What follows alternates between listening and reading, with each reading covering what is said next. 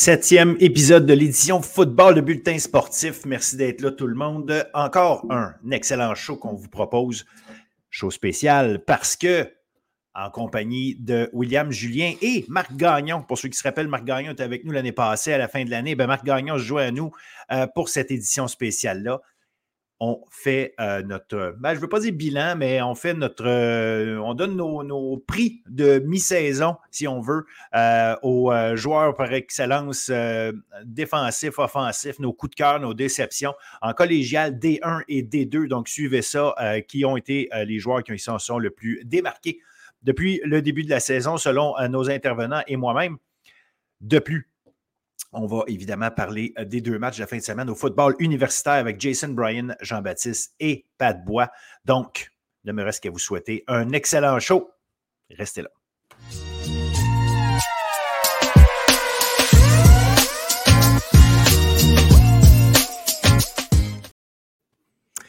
Foot universitaire avec Pat Bois, Jason Brain, Jean-Baptiste. Bonjour, messieurs. Salut, Phil.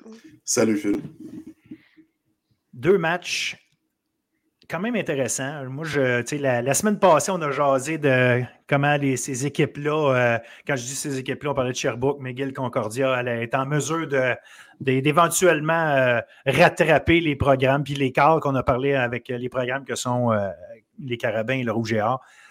Donc, on se doutait évidemment qu'on n'aurait pas mis beaucoup d'argent sur, sur les adversaires du Rouge et Or des Carabins pour cette semaine, après ce qu'on s'était dit. Euh, avec raison, c'est correct. J'étais quand même content de voir certaines choses. Euh, l'écart est toujours là. Puis c'est parce que cet écart-là de profondeur de tout ce qu'on peut avoir expliqué la semaine passée qui fait que, euh, ultimement, les, même si McGill et Concordia ont joué des bons débuts de match, à la fin, tu le sais que Rouge et Carabin vont, vont, trouver des façons de gagner. Ils l'ont fait. On va commencer en regardant le match entre Montréal et les Redbirds. Les Redbirds avaient bien commencé, euh, très, très bien commencé en fait. Ils menaient 6-0 après un quart. Ils sont allés inscrire un touché après euh, une, grosse interception de Ryan McNally sur euh, Jonathan Sénécal. Une passe d'ailleurs que je pense qu'il aurait aimé ça recommencer ce jeu-là parce que quand il a lancé le ballon, il y avait à peu près juste McNally qui était dans les alentours du ballon. Puis gros retour qui a permis de ramener ça au 6 ou à peu près. Bref, on, complète ça avec un touché. McGill qui prend les devants 13 à 0 dans le match. Mais euh, il suffit de prendre le temps d'aller chercher une bière puis remplir la poche de pinot. Puis c'était. Montréal était de retour, puis euh, on y a pu regarder, par, euh, regarder en arrière par la suite. Vos impressions de ce game-là, Pat, vas-y. Non, tu sais, je pense que McGill, bien commencé en vue de game, c'est sûr que tu sais, 13-0, mais tu te contentes contre Montréal puis Laval, on a, on a déjà parlé, faut pas que tu te contentes de placement. C'est une situation que s'il aurait pu faire conclure avec des, des touchdowns, mais tu refais une, game de 21-0, puis là, le château de le c'est pas juste Montréal qui est. Montréal est pas juste. Ils sont pas juste comme Ah, on est dans. tu commences à sentir qu'il y a un sentiment d'urgence, puis ça commence à être grave, mais vu que c'est des placements, mais ça ça, reste que ça, ça, on monte pas nécessairement. Ça, ça donne pas la. Ça n'a pas le même, le même, le même impact euh, psychologique pour les joueurs pour l'équipe. Je pense à une fois que Montréal a correct euh, euh, arrangé le tir, ben, ils ont, géré leur situation, mais je trouve même ça trouve inquiétant le nombre de verges au sol qu'ils ont donné durant le match. C'est pas, pas à, leur, à leur habitude. Donc, ça, c'est savoir si McGill ont vu quelque chose au match-là ou c'est à Montréal qui ont, ont, vraiment des trucs à corriger. Je pense qu'il y a un crédit qui va à McGill à ce niveau-là, mais je pense que Montréal, il faut qu'ils se regardent dans le miroir. Que s'ils veulent jouer du, football de, fin de saison, mais ben, tu ne peux pas donner autant de verges au sol. Non, effectivement, euh, Brendan Ciccarello, un autre gros match 118 verges au sol, tu as bien, raison. Euh, Jason, toi, comment tu as vu ça? Parce qu'effectivement, il faut donner crédit à McGill pour son début de match. Tu l'as dit, Pat, euh, il faut essayer de frapper fort autant que possible, surtout le premier placement qui, aurait pu effectivement virer en, toucher. Le deuxième, bon, ça reste un placement de 45 verges. Là, on a profité de où est-ce qu'on était rendu. On a au moins marqué ces points-là. Mais Jason, justement, comment tu vois ça, ce début de match-là de McGill? Ben, ton impression du match en général? Ouais, euh, tu sais, sincèrement, je pense que McGill, encore une fois, ils ont fait un bon travail, ils ont bien couru le ballon, euh, bon travail de la ligne offensive. Euh, mais je pense qu'au final, du côté de Montréal, ce qui est arrivé, c'est que dès le deuxième quart, avec Jonathan Sénécal, ils se sont rattrapés. Jonathan Sénécal, il a mené Euh, les porteurs, en verge, les porteurs de ballon des, des Carabins avec 74, je pense quelque chose comme ça. Fait Au final, ils ont vraiment réussi à trouver des moyens de enchaîner des séquences, enchaîner des premiers essais, garder le contrôle du match. Euh, la connexion euh, Sénégal-Chabot a vraiment eu du succès dans ce match-ci. Euh, Chabot a terminé avec plus de 100 verges. Fait qu'au final, je pense que McGill, ils ont bien amorcé le match, ils ont bien exécuté, mais Montréal se sont ressaisis. Puis avec le, Jonathan Sénécal, qui est vraiment en train d'avoir une saison exceptionnelle avec 13 passes de toucher, 4 interceptions, vraiment, c'est le joueur par excellence au Québec en ce moment.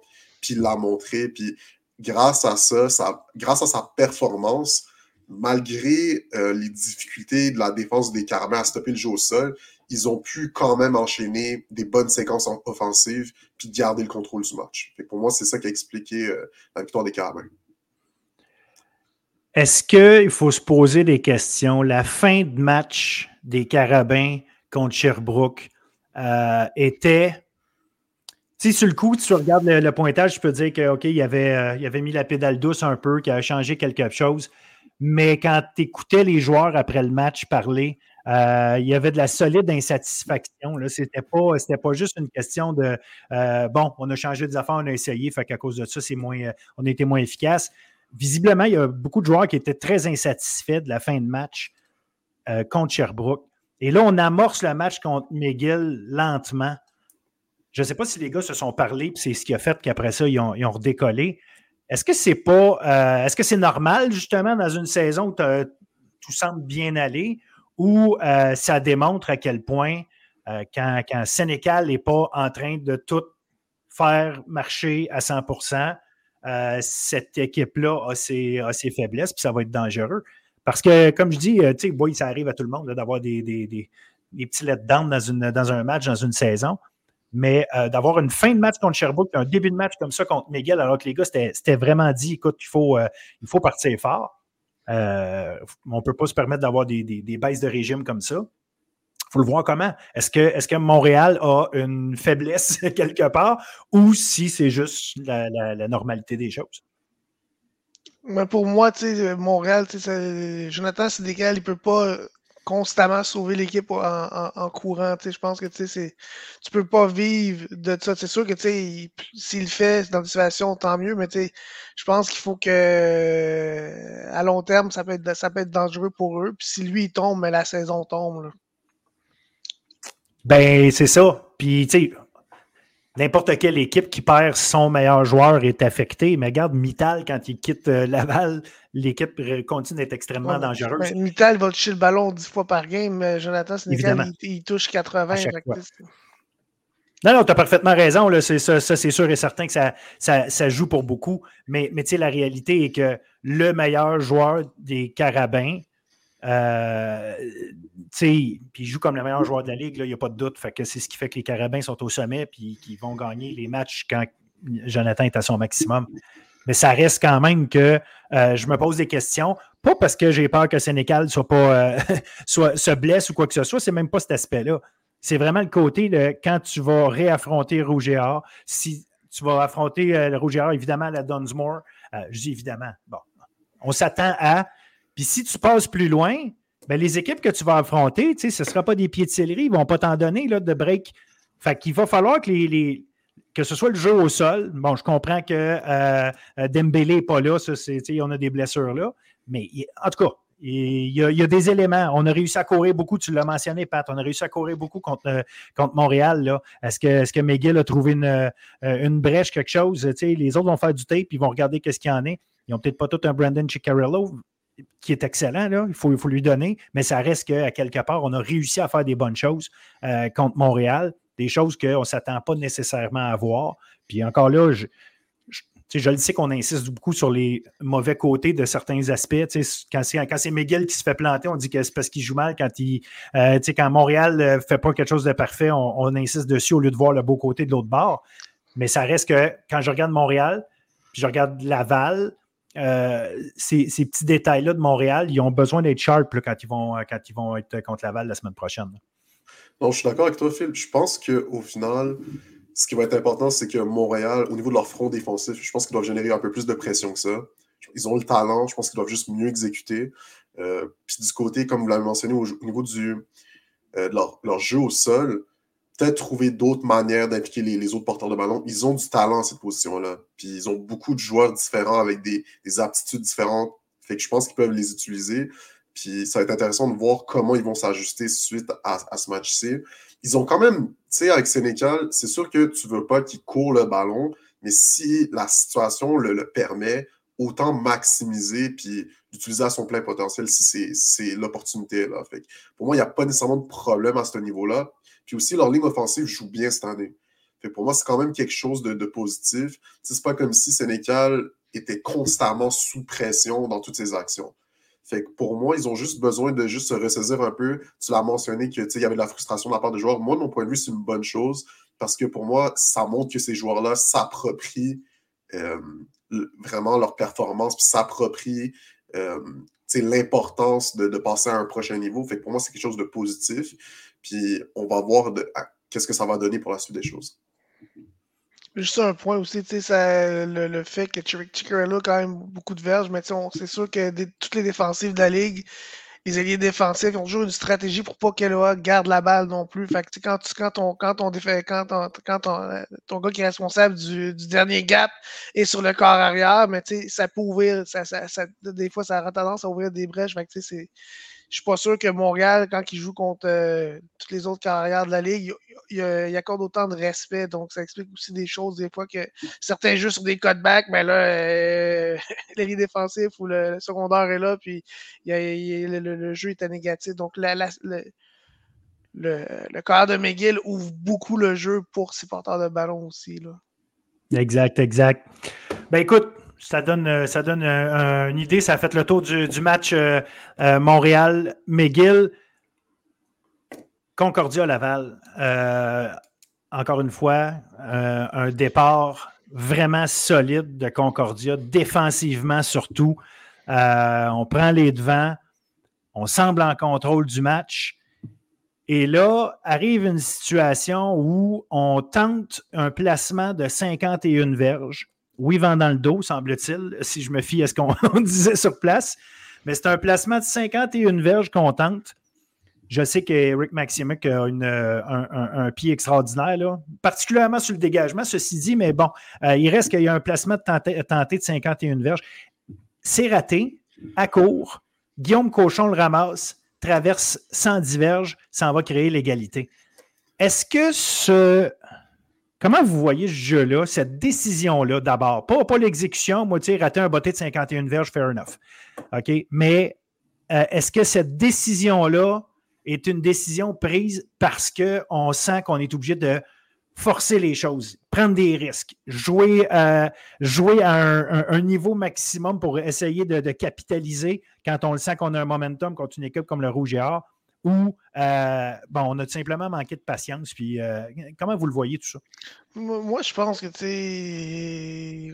les coachs, euh, coach Connaughton, il a confiance en son moteur, il pense qu'il peut réussir, mais tu sais, avec mon expérience en, coaching, tu c'est tout dans le match comme ça, tu un placement de 151 verges. De la façon que la défensive joue, tu dégages. tu le dis, Maxime que c'est un gars qui a un, s'est botté dégagement, il est très fort, il a le vent dans le dos, il, te met ça en dedans du 10 de Laval, mais là, le Rougeur est dans une situation beaucoup plus difficile. Leur offensive n'était pas encore in sync. Je pense qu'il y aurait pour moi, une, on, aurait, on aurait dû faire un dégagement. je ne suis pas le coach, je ne suis pas payé pour prendre cette décision-là. Mais aussi, c'est comme quand tu as des longs placements, ça te prend un personnel de, long field goal. Puis, même si, sauf que ça reste que le 5 5 de tes, des gars qui vont en couverture, c'est des joueurs de ligne offensive. Donc, c'est pas des gars qui sont à l'aise là-dedans. Comme... Puis la plupart des équipes font des préparent des retours sur des, sur des longues tentatives de, placement. On le voit dans le CFL aussi. Donc, c'est même dans le CFL, des fois, ils vont. Des très longs placements vont avoir lieu dans, quand c'est comme c'est do or die. Tôt dans le match comme ça, je suis pas sûr que moi, c'est le genre de décision que pas moi, moi j'aurais pas, j'aurais pas pris ce genre de décision-là en début de match. C'est ça, ça, ça, c'est sûr. Puis c'est sûr que c'est facile à dire parce qu'il l'a raté, ouais, ça a mené à ça. Là, on, est tous, euh, on est tous d'accord. Que... Mais, mais, ça reste que quand c'est arrivé sur le coup, ça restait qu'on voyait que c'était risqué déjà là, quand même.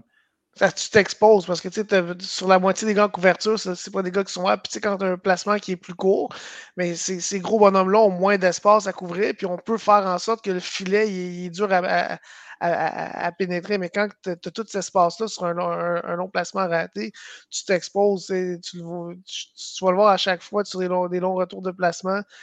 Il arrive souvent des choses, dans souvent des longs retours quand c'est raté. Donc, il faut être prêt pour ça.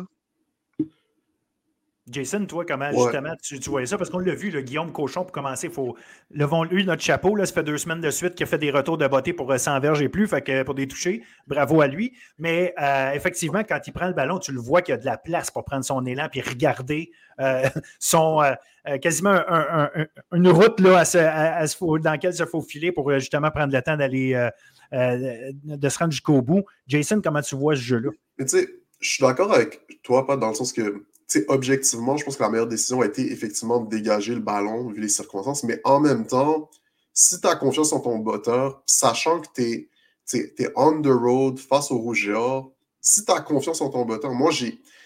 Ça me dérange pas que tu prennes cette chance-là puis que tu sois aussi agressif. Parce que en même temps, tu dois donner toutes les chances de gagner. Puis si tu penses que tu as l'opportunité de, de, changer le déroulement du match puis d'apporter une étincelle, vas-y. C'est sûr que les conséquences ont été vraiment négatives pour, la suite des choses, mais j'ai quand même aimé qu'ils aient pris cette chance-là. Puis au final, je pense que Concordia, en début de match, ils ont vraiment bien amorcé, euh, notamment avec leur défense.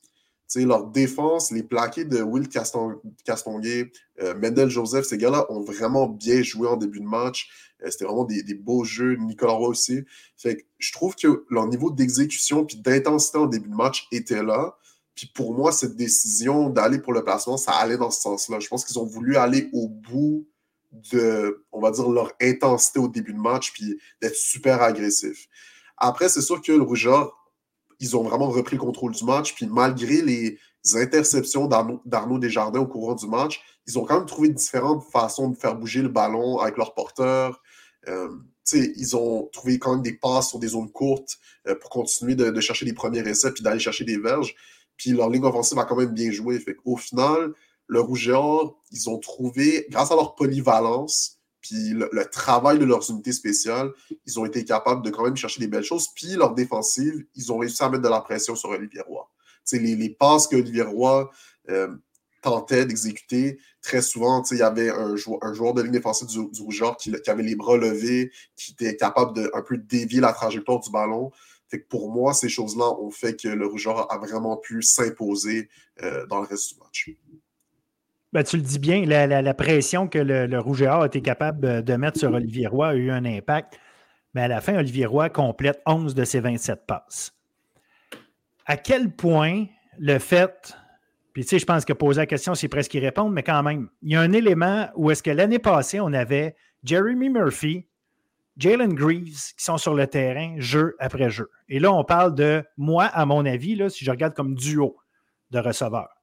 Évidemment, Kevin Mittal est le meilleur de la ligue, là, la question ne se pose pas pour moi. Mais comme duo de receveurs l'an passé, je les place probablement numéro un, si je veux, faire, je veux y aller par groupe de deux. Et là, ces deux-là ne sont pas là cette année. Tu dois rebâtir euh, des choses avec certains. Est-ce qu'il y a une cohésion qu'il n'y a pas? Est-ce que Olivier Roy prend des décisions différentes cette année? Est-ce que c'est la pression dans ce cas-ci? Parce qu'on l'a vu, là, euh, à un moment donné, quand tu complètes 11 en 27, ça faute à c'est une chose, mais à la fin, ton jeu de passe qui était ton pain et ton beurre dans les deux dernières années à Concordia n'a euh, pas la même efficacité. Puis c'est plate parce que justement, tu viens de gagner en efficacité sur, ta course, euh, sur ton jeu au sol. Puis là, on dirait que c'est quelque chose qui aurait été tellement, tellement utile euh, aux, Stingers dans ce match-là, parce qu'il n'était pas si loin d'être dans le game. C'est juste qu'en deuxième demi, complétant pas de passe, à un moment donné, tu n'avances pas. Tu n'avances pas, ben, ils n'ont pas marqué de points non plus. Tu, peux y aller, pas? on en parlait les autres semaines aussi. Euh, ouais, excuse, Jay. Vous m'entendez? Non, je, pas. Ok, c'est ça. Ok, ok, excuse pour ça. Euh, excusez-moi.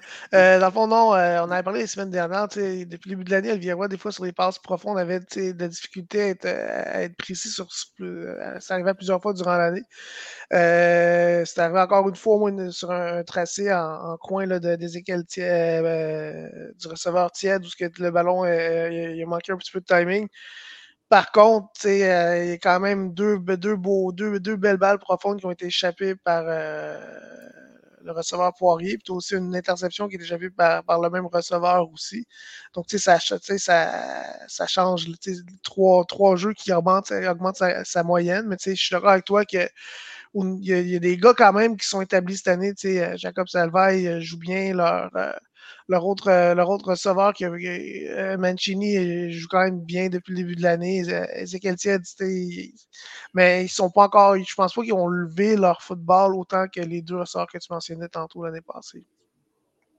Non, ça c'est sûr que, tu effectivement, essayer de, jouer au même niveau, mais, mais, mais euh, que ces gars-là, ça reste des, des top guns. La preuve, c'est que Murphy est dans les, les Canadiennes. Mais, mais c'est ça, à un moment donné, il y, a, un, petit élément qui est là, qui manque à l'exécution, qui fait en sorte que tu ne peux pas challenger une défensive du niveau de celle de Laval, surtout avec euh, la tertiaire qu'ils ont, qui est probablement leur force cette année euh, dans cette défensive-là. Si tes receveurs, justement, euh, échappent des ballons, si tu n'es pas précis dans tes passes, peu importe, tout ça, je dis, peu importe la faute à qui, à un moment donné, il faut que tu arrives à, Peut-être que tu ne feras pas aussi bien contre eux que contre d'autres équipes parce qu'ils sont si forts, et Or. Mais, mais il y a un élément là qu'il faut, euh, qu'il faut trouver, pour lequel il faut trouver des solutions si on veut euh, challenger pour une place euh, à, la Dunsmore pour les Stingers. On n'est pas si loin, c'est tellement amélioré en défensive. Non, je suis d'accord. Puis, tu sais, je pense que, comme vous l'avez dit, pour moi, c'est de la cohésion générale. Tu sais, il y a un côté que c'est les receveurs que, je pense qu'il y a peut-être des, des, erreurs de concentration puis d'exécution. Tu sais, ça reste quand même un groupe nouveau qui est sûrement en train d'apprendre qui est encore en train d'apprendre le système, fait qu'il y a un élément de ça. Tu sais, je pense qu'il y a un élément, un manque de confort peut-être dans le système qui fait que les réactions, puis il y a un manque de concentration. Puis, tu sais, Greaves puis Murphy, ce qu'ils faisaient d'exceptionnel, c'était la réalité, c'est qu'ils attrapaient le ballon, mais c'est les verges après attraper, puis leur capacité à genre juste dévier, puis esquiver des plaqués, puis générer des, euh, des, jeux explosifs de cette façon-là qui, rendaient cette attaque-là exceptionnelle dans les dernières années. Là, c'est sûr que c'est difficile d'aller chercher des, verges après attraper si les tracés ne sont pas exacts, s'il y a un manque de concentration quand tu reçois le ballon. Tu ne peux pas bien exécuter pour, la suite des choses. Puis, ça, je trouve que ça ralentit le rythme. Puis, du côté d'Olivier Roy, je, je pense que pour lui, c'est pas une zone de confort, c'est pas confortable le manque de cohésion avec ses receveurs fait que comme il va peut-être prendre des moins bonnes décisions, il va peut-être prendre plus de temps il va pour, garder le ballon puis essayer d'exécuter dans les zones profondes. pour moi, c'est un mix des deux. Puis pour moi, ça va être quelque chose à, travailler. Puis c'est quelque chose qui va continuer d'évoluer parce qu'au final, ils ont quand même un bon jeu au sol. Fait pour moi, c'est quelque chose de rassurant. ils ont un meilleur jeu au sol que dans les dernières années. Puis leur ligne offensive, je trouve qu'ils fait un excellent travail en protection, puis dans les, dans les blocs sur la course. il y a des éléments positifs à cette attaque-là. Je pense juste que la cohésion globale entre carrière et receveur, c'est quelque chose à travailler pour les dernières semaines. Good. Euh, mentionnons, euh, mention spéciale, euh, j'étais content de voir en début de match dans la tertiaire le, de voir que Coslens Clervaux et Mendel Joseph, les deux anciens du Vieux-Montréal, euh, les deux recrues, étaient dans l'alignement partant. Euh, on l'a vu, Mendel Joseph partait un match pour la première fois. Il frappe fort. il joue bien au football. Évidemment, l'expérience va rentrer. Il y a un paquet de, mais euh, j'ai adoré son implication. J'étais content de le voir, puis j'étais content de voir où il en était rendu, de voir qu'il est capable de faire des jeux au niveau universitaire comme il en faisait au niveau collégial dans les dernières années. Ce type de jeu-là où est-ce que, euh, oui, il punit l'adversaire qui s'en vient dans son coin. C'est pas facile de jouer contre lui. C'est des ajouts intéressants là, à cette, équipe-là en général, mais à la défensive de, Concordia en particulier c'est intéressant ce qu'ils ont réussi à faire rapidement là-bas pour, euh, pour se structurer une belle défensive. Ah, puis sincèrement, je pense que pour la suite des choses, leur défense va vraiment être la force de cette équipe-là. le travail puis l'amélioration qu'on a vu depuis le début de la saison, puis l'intensité avec laquelle ces gars-là jouent pour moi, ça va être là la force de cette équipe-là pour la suite des choses. Puis il reste à savoir si l'attaque euh, au niveau du jeu aérien peut suivre. Mais s'ils peuvent garder ce, niveau d'intensité et d'exécution à leur défense, ils pourront vraiment être excellents, les Stingers. Je suis 100% d'accord avec toi. on n'a pas parlé, mais la, façon aussi que Concordia a géré la fin de la première demi en tentant deux fois des placements en, dedans, tu sais, que le, le, botteur est en dedans de leur 10. Mais tu le sais au football que tu, quand tu fais un, un, de, de, de, de, ce, de ce coin-là, ben, l'offensive adverse, elle reste quand même qui est à un first down de pouvoir tenter un placement elle-même. Donc, tu sais, des fois, il faut, faut, prendre. Euh, faut, faut, pas, faut, oui, il faut être agressif. Oui, il faut être fier de ce qu'on fait. Mais des fois, à un moment donné, il faut prendre un pas, un pas de recul. Tu donnes deux points. L'équipe commence à l'autre bout sur le terrain. Puis peut-être qu'il y a un touché de moins en fin de, en, fin de demi. Tu sais, le premier, correct, tu le fais. Mais quand tu le fais à deux reprises, c'est moi, tu sais, dans mon livre de coach, puis je vois que Jason n'a pas de l'air d'accord. Ben, c'est ce qui est arrivé. Là, tu sais, ils ont, le, premier coup, tu sais, ils, ils, ils s'en ont sauvé. Le joueur pour réussir à avoir un first down. Ils ont dégagé, ils ont piné deep. Le coup d'après, Concordia a refait la même chose. Bon retour, puis euh, non, euh, pas de bloc, euh, après ça, punition. Laval, Laval score. Si Laval ne fait pas toucher à la fin de la première demi, la game est totalement différente.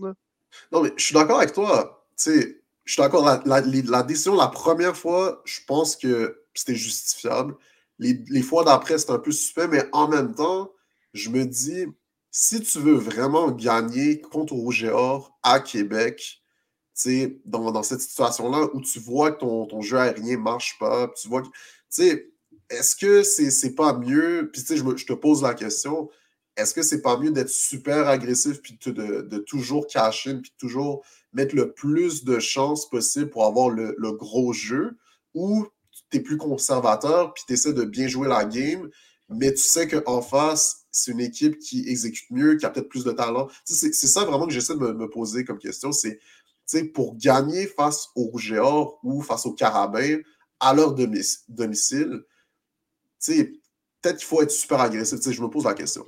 Il faut être agressif, mais c'est comme quand tu joues au poker, il faut connaître les odds euh, dans, dans, dans la situation où tu mets ton, tu mets ton équipe. Si dans ce, pourcentage-là, tu t'exposes à, à, plus de risques, tu es, à, 80% de donner, de donner 3 points, ben, tu es peut-être mieux d'en donner 2.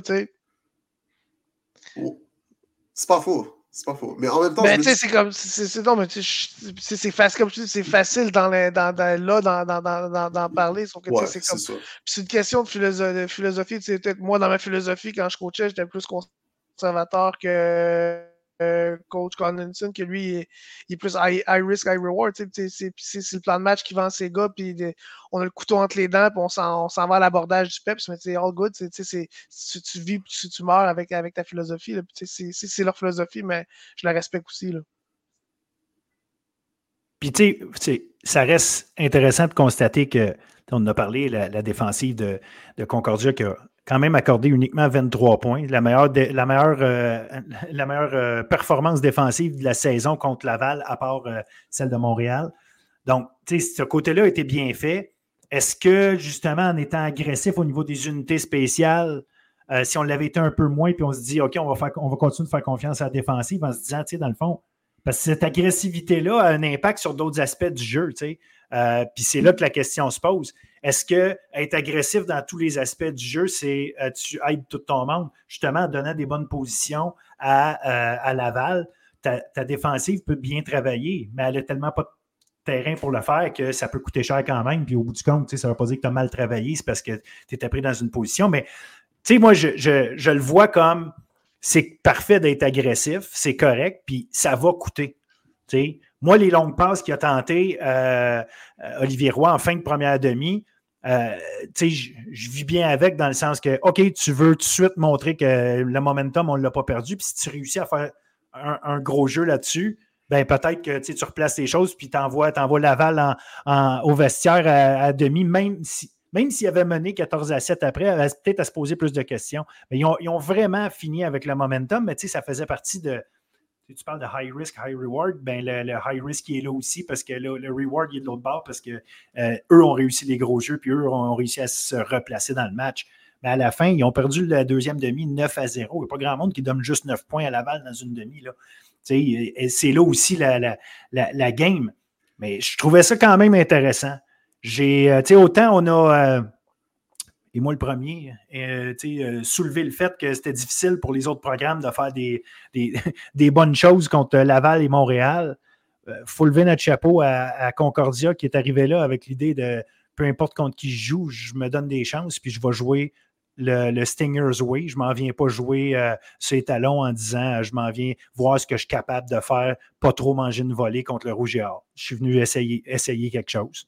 Fair enough, ça n'a pas marché. Puis comme tu l'as dit, Pat, un, un, catch ici et là de plus, peut-être que euh, tu aurais aidé Olivier. À la fin, ça n'aurait pas été. Au-delà des statistiques et des chiffres que ça donne, c'est des moments clés où est-ce que ça aurait peut-être marché, puis à la fin, tu aurais peut-être même pu la gagner, cette partie-là c'est sûr que Concordia est à prendre très sérieusement avec ce qu'ils ont montré en fin de semaine.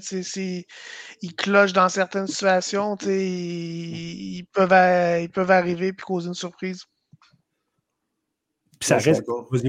je suis d'accord. Je pense que s'ils peuvent juste corriger les quelques erreurs de concentration que leur receveur, puis être capable, être capable de chercher plus de jeux, avec le travail de leur défense, s'ils continuent de s'améliorer, honnêtement, ils pourraient vraiment euh, faire quelque chose d'intéressant face à une de ces deux équipes-là. Parce que Montréal et Laval, que tu dis qu'on voit, c'est deux équipes que si tu n'es pas à 100% tout le long du match, ils vont, trouver le moyen de t'abattre. Même si eux sont pas à 100%, ils vont trouver le moyen de t'abattre. On dirait que toi, tu te dois d'éviter euh, toutes les erreurs, mais surtout de, très, très bien exécuter. Pas juste éviter les erreurs, mais exécuter à très haut niveau tout le temps pour, euh, pour te donner une chance. en tout cas, c'est à voir parce que ça reste, on le dit souvent, c'est un processus. La saison n'est pas encore finie. Les, gros matchs restent à venir. Euh, mais, je trouve ça intéressant de voir que euh, Concordia était capable, à quelque part, de contenir Laval pendant des grands, grands bouts du match, d'avoir l'impression que Concordia contrôlait sa destinée en partie, au lieu d'avoir juste l'impression de voir une équipe subir. Fait que c'était intéressant de ce côté-là. La semaine prochaine, on a Sherbrooke qui est en pause, qui s'en vient à Concordia. Là, j'ai déjà parlé de Do or Die avant pour euh, Sherbrooke, mais là, on commence à approcher de ces cas-là. Euh, ça ne l'est jamais complètement parce que là, euh, McGill a une seule victoire, mais ça reste majeur. Mais Sherbrooke a le numéro de Concordia, on dirait qu'il arrive tout le temps à leur donner des, grosses oppositions, même quand on pense que Concordia est mieux placé que les deux autres. Sherbrooke, euh, Sherbrooke, on trouve le moyen, d'être fatiguant contre Concordia. Ils, font le travail. J'ai bien hâte de voir ce match-là. moi aussi, je pense que ben, je pense les, Stingers sont les favoris à domicile. Mais tu sais, Sherbrooke, je pense que ça va être intéressant de voir comment. Qu'est-ce qu'ils ont appris des dernières défaites? Comment ils vont continuer de progresser? Est-ce que euh, au niveau de leur jeu aérien, est-ce qu'on va voir de nouvelles choses, des choses qui vont leur permettre d'aller chercher plus de, gains euh, dans, les zones profondes? Euh, je pense que ça va être intéressant de voir parce que je pense qu'au niveau défensif, Sherbrooke sont encore là. Je trouve qu'ils ont encore des bonnes choses défensivement. C'est vraiment au niveau de leur attaque, puis aussi les blessures qu'ils ont accumulées. Moi, j'ai hâte de voir comment, après un bye week, ils vont être capables de revenir, puis comment ils vont s'ajuster. Puis du côté des Stingers, ça va être de continuer, puis de, jouer avec la même intensité, si c'est pas plus, euh, face à Sherbrooke à domicile. Moi, je pense que c'est do or die pour euh, Sherbrooke, ça passe, ça casse. Si, si, mais si je génère rien en fin de semaine, on peut déjà penser à, la prochaine saison pour aussi se poser des questions sur la sur ce qui se passe au niveau de, de des entraîneurs, des entraîneurs qui présentement ont peut-être la, la, pire fiche de l'histoire de, de, de, en pourcentage de, de victoire de, de, l'histoire de Sherbrooke. Donc, c'est l'année que tu fais un changement, si les choses ne changent pas. Euh, au niveau de Concordia, ben, je pense que Concordia, ils ont tellement bâti sur ce.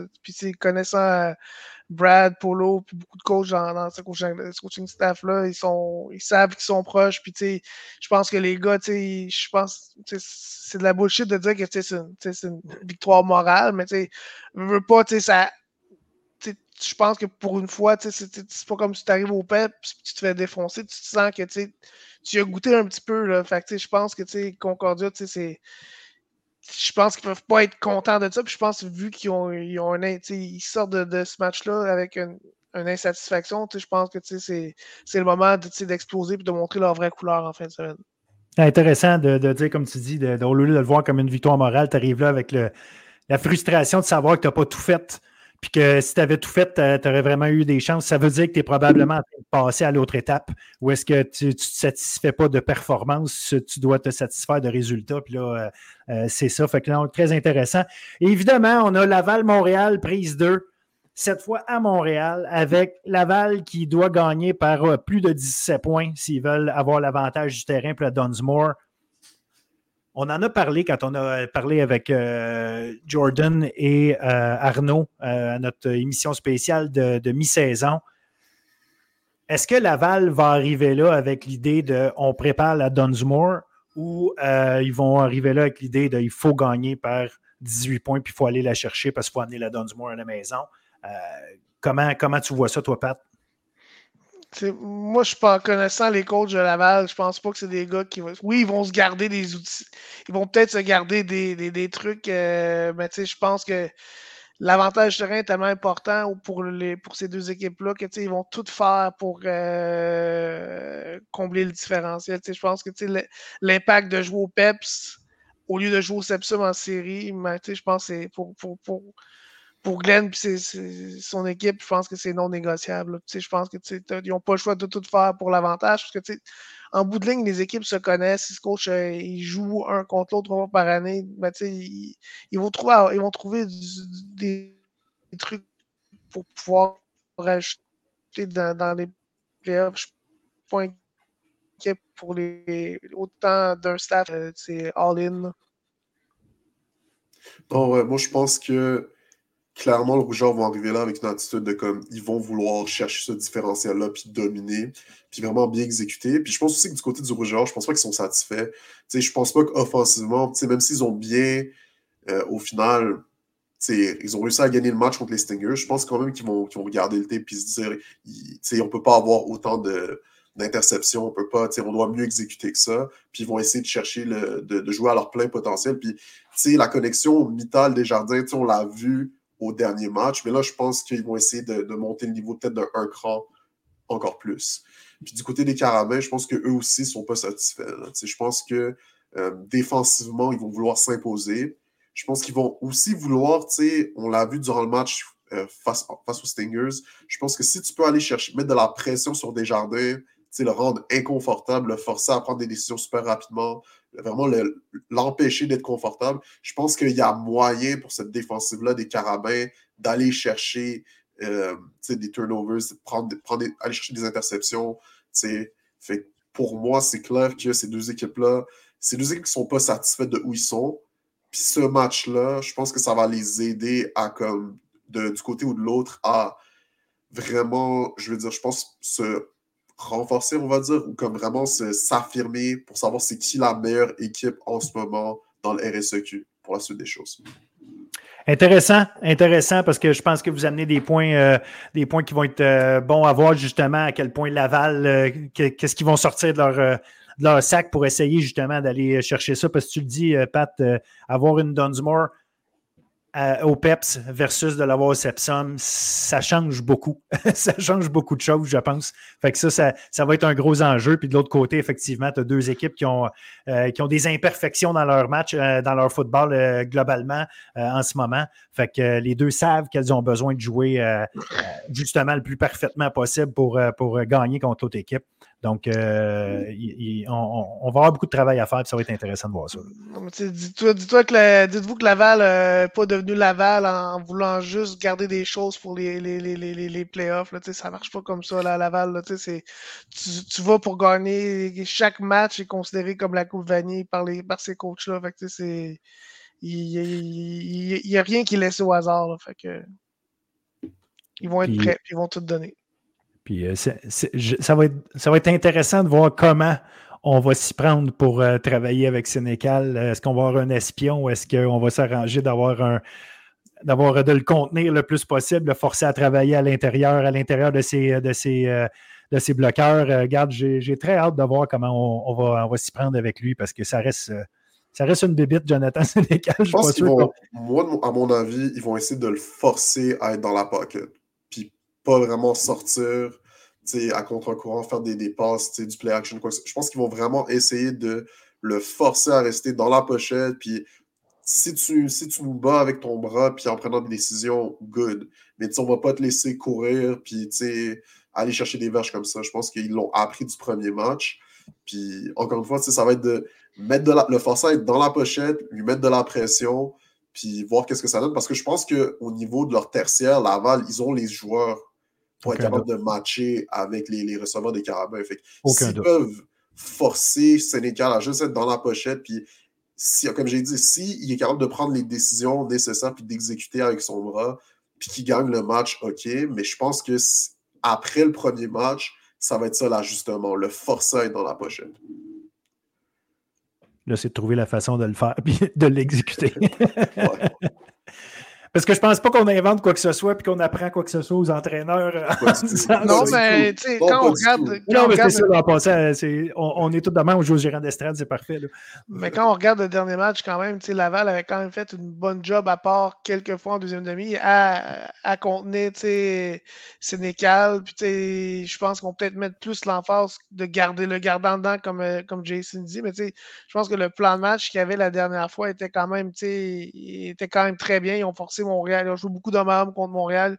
Ils n'ont pas, respecté, pas respecté les ressorts de Montréal. Puis Montréal n'avait pas tant de solutions que ça sur les défensives hommes à autant euh, couverture 1, couverture 0 ou couverture 2-man qui ont, beaucoup joué en, deuxième et l'autre. Donc, ça va être intéressant de voir comment euh, Marco et son staff vont s'adapter à, ces stratégies-là parce que c'est sûr que.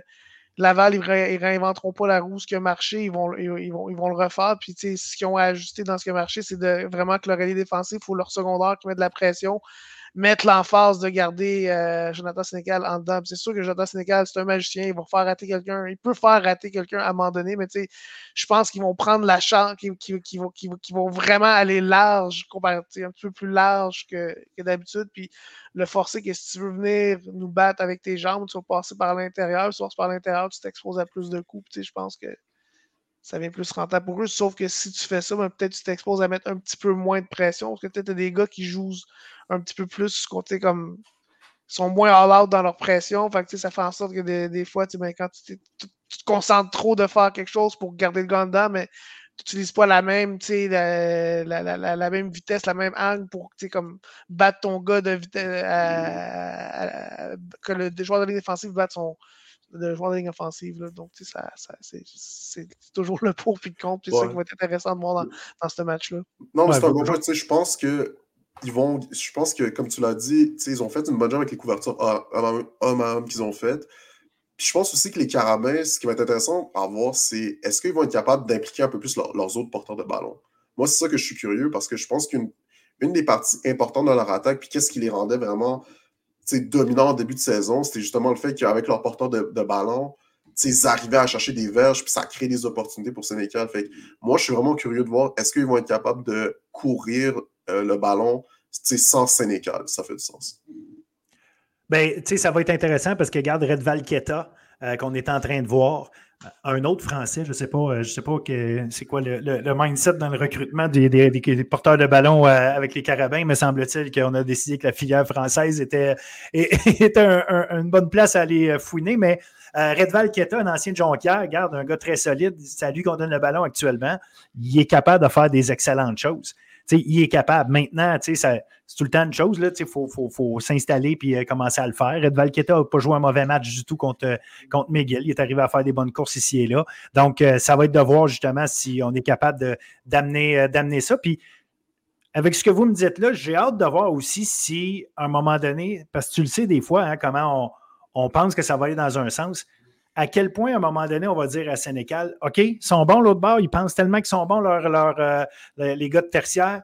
Euh, moi, je n'ai pas peur de penser qu'Hassan Dosso, il peut battre son gars, par exemple. Euh, puis dire, on, va l'essayer plus. Puis on ne sait pas si, on Dosso va chercher une ou deux passes en début de match, on peut un petit peu débalancer les affaires. À un moment donné, il faut que tu ailles essayer de créer la brèche là où tu penses. Eux autres, ils pensent qu'ils sont assez forts pour, pour être corrects ben peut-être que si euh, toi, tu essaies de les attaquer dans leur force, puis tu arrives à, leur, justement créer une brèche là, tu peux euh, des fois créer des problèmes. Bref, ça va être euh, vraiment intéressant de voir ce match d'échecs-là, comme on a à chaque fois entre les deux, puis de voir surtout comment ça va s'exécuter. Les boys, un méga, un méga merci encore une fois. de l'excellent travail, des analyses de champions. Puis on peut juste se souhaiter de l'excellent football universitaire en fin de semaine prochaine. Je le répète, Montréal-Laval, ben Laval-Montréal, ben c'est à Montréal, numéro 2. donc, le, la prise 2, la prise 2 de probablement 3 de la, saison. Ça va, être, ça va être absolument surveillé, mais je vous dis de ne pas rater euh, Sherbrooke-Concordia aussi euh, samedi. Malheureusement, ça se passe exactement en même temps. On risque de ne pas voir grand-chose de ce côté-là, mais vous pouvez avoir l'ordinateur allumé euh, à, côté Concordia Web diffuse ces matchs. C'est ce que je fais. Good. Salut les gars. Merci encore. Bonne semaine. Salut. Merci à vous. Salut. Merci à vous.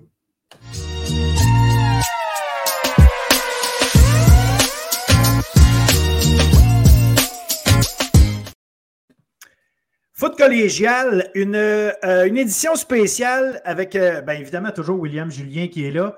Et euh, on, ramène Marc Gagnon qui était là, avec nous autres l'année passée parce que là, c'est tellement important qu'il fallait ramener Marc. Fait que salut les gars. salut. Salut Phil. Salut Marc. Salut.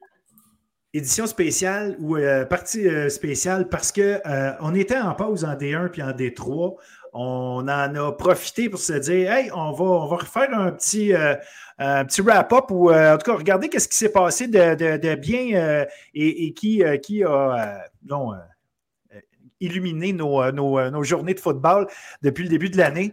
donc, on va, parler, on va parler de ça tantôt. mais avant, je vais prendre un petit 10 minutes qu'on regarde un petit peu ce qui s'est passé dans les matchs en D2, parce qu'il y en a eu quand même. Il y a eu cinq matchs en D2 en fin de semaine. Et quatre de ces matchs-là euh, ont été vraiment, vraiment serrés. Euh, donc, on a un classement serré, on a une course folle. Euh, ça va être bon toute l'année. Et on a, comme je le dis, quatre matchs sur cinq qui étaient ultra serrés. Je vais commencer avec celui du vendredi soir. Une surprise quand même, on va le dire. Champion en titre, Sherbrooke, qui s'incline 34-33 contre Lionel Grou. Et Lionel Grou, il faut leur donner toute une remontée en deuxième demi. Will, dis-moi comment tu as vu ça vite, vite? Oui, absolument. Écoute, euh, toute, une remontée en deuxième demi, ça a été, comme tu l'as bien mentionné, on a fait preuve de caractère ce côté de Lionel Gros parce que c'est pas toutes les équipes qui sont capables de remonter contre Sherbrooke. C'est souvent Sherbrooke qui va faire le contraire, qui va remonter. On en a vu la preuve euh, d'ailleurs contre, contre Valleyfield un peu plus tôt cette saison. Mais euh, on a bien. On, a, puis ce que j'ai aimé de, de, Lionel Gros, c'est qu'on a quand même continué à jouer notre identité. On a continué à courir le ballon quand même en deuxième demi. Euh, puis c'est ça que ça a donné tout un match pour euh, Tristan Thibault qui est allé chercher 130 verges au sol. Encore. Donc, euh, encore, ouais. Donc, tu sais, mais on n'a on a, pas. On a continué sur notre identité malgré de courir le ballon, même si on tirait de l'arrière. Ça a permis à ça, je trouve, en deuxième demi, à Marc-Antoine Charlebois de mieux passer le ballon dans des moments importants. Il a livré la marchandise. C'est exactement pour ça que Lionel Gros se retrouve avec cette victoire quand même surprise à, à Sherbrooke. On savait que Lionel Gros avait du talent. On voulait les voir battre une grosse équipe et voilà que c'est fait en battant, en Sherbrooke. Yes, Marc, as-tu l'occasion de regarder un petit peu ce qui s'est passé de ce côté-là? Oui, euh, je l'ai regardé en deux temps parce qu'il euh, nous a manqué quand même une bonne partie du match quand on l'écoutait live. Euh, puis, bon, le, le, match semblait être en contrôle côté Sherbrooke. ça revient en direct. Oups! Ça a complètement viré de bord. J'ai reculé pour être sûr. C'est quoi cette affaire-là? Le score avait, avait flippé. Euh, ouais, beau match. Encore là, dans la gestion de la dernière minute, là, il y a eu des, des, trucs un peu, euh, un peu sketch qui se sont passés. On va se le dire. la température aussi était, évidemment, ben, c'était le cas pour toute la fin de semaine, on s'entend. Fait que la température non plus n'a pas aidé là, justement à tenir les ballons quand on vient pour botter, des choses comme ça ça, c'est des choses qui se préparent. Euh, puis euh, non, euh, on a vu un beau match des deux côtés. c'est ça, Thibaut était solide au sol. J'adore que Sherbrooke a décidé de mettre du bois farard dans le, comme porteur de ballon. Ça amène à une autre dimension. il peut exploser n'importe quand. par contre, il va falloir peut-être faire attention à la surutilisation de, du bois farard. en fin de match, d'ailleurs, bon, il y a eu un c'est quand même un, pas un bonhomme qui est super imposant non plus. Donc, euh, au niveau de sa gestion, il va falloir euh, être prudent de ce côté-là. Mais super match, là, excitant jusqu'à la fin. Absolument, absolument. Tu l'as dit dans le fond, euh, pour ceux qui n'ont pas vu, c'était 27-11 à un moment donné pour, pour Sherbrooke. Comme tu dis, il avait l'air en contrôle. Puis quand on a retrouvé les images, c'était rendu 34-27 pour Lionel Gros. Marc-Antoine Charlebois, que, euh, parce que j'avais des espions sur place qui m'ont bien raconté à quel point euh, sa deuxième demi a été formidable. je suis content pour lui parce que c'est un gars euh, qui, a, besoin de trouver ses repères. C'est un gars extrêmement talentueux. C'est un, un, baller quand il est capable d'être dans des bonnes conditions mentales. Ce gars-là est, capable de lancer le ballon aussi loin que n'importe qui dans tout le football collégial. Il a tout un bras. C'est un bon joueur de football. Donc, qui arrive à, à, amener son équipe. oui, il a eu besoin de Tristan Thibault, je le comprend, mais euh, arriver à amener son équipe comme ça, euh, faire partie de la solution pour Lionel Gros, gagner un gros, gros match. Euh, je pense que c'était bien important. Puis bon, pour revenir à la, toute fin, là, du, comme tu dis, glissage de ballon, permet de rater un botté. après ça, une tentative de laisser un, excuse-moi, un, safety. Puis mm-hmm. finalement, au lieu de laisser le safety, on échappe le ballon recouvré par, recouvré par Sherbrooke. Sherbrooke, c'est comme ça qu'ils ont fait leur toucher. Malheureusement, ratent leur beauté après. Bref, tout ça pour dire que euh, folie furieuse pour terminer ce match-là. Mais bon, à la fin, euh, c'est pas toujours comment, c'est combien. Puis euh, Lionel Gros est allé la chercher. Fait que bravo à eux. Ensuite, une, grosse une grosse performance de la tertiaire de Lionel Gros dans ce match-là contre, contre Sherbrooke. Good, good, good. Boss Appalache qui s'incline 17 contre mon, Edouard Monpetit. Et ça, on parle d'un. Mais ça, c'était le, retour des anciens, ou je ne me rappelle pas c'était quoi le terme. Oui, le match des anciens. Puis, euh, écoute, Édouard, mon petit, euh, qui s'en sort, mais euh, sous une pluie diluvienne. regarde, ça n'a pas été compliqué. On s'est installé avec un tight end de chaque côté, puis il donne le ballon en arrière, puis on court. Puis à la fin, ça a donné une victoire de 17 pour, pour Édouard Monpetit. Donc, Beauce Appalache là, et Édouard Monpetit, qui sont deux équipes qui vont essayer de se battre pour une place en, en éliminatoire. Fait que ça donne l'avantage à Édouard dans ce cas-ci. belle victoire pour eux, enfin. Enfin. Euh, deux, porteurs, de, 100 verges hein, pour Edouard euh, Bopetit dans ce match-là, pas juste William Chamberlain. Le plus gros porteur, euh, celui qui a le plus de verges, c'est Gaël Charbonneau, un de mes anciens avec les Titans Saint-Jean, d'ailleurs, qui a eu 100, 159 verges au sol.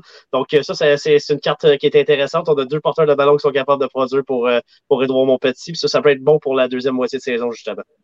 Oui, parce que Marc parlait de surutilisation. Là, de William, William, euh, William c'est clairement, William Chamberlain, c'est clairement un gars qui était très, très, très, très, très utilisé euh, depuis le début de la saison par, par coach de, de, Francesco. Fait que, Edouard, a bien géré, a bien géré ses joueurs dans ce match-là parce qu'on savait qu'il y avait beaucoup de jeux au sol. On a distribué le ballon, on a donné le ballon à cinq porteurs de ballon différents. Oui, il y en a qui ont rien qu'une course ou trois courses, mais Chamberlain et Charbonneau ont chacun 19 courses. Donc, ça, c'est intéressant, la façon dont on a géré ce match-là. Pas de surutilisation dans un match où ça aurait pu le faire, justement à cause des, des conditions. Euh, je pense que c'était peut-être pour cette raison-là qu'on a gagné le match côté des droits, parce qu'on a peut-être mieux géré nos effectifs que de, du côté des Condors.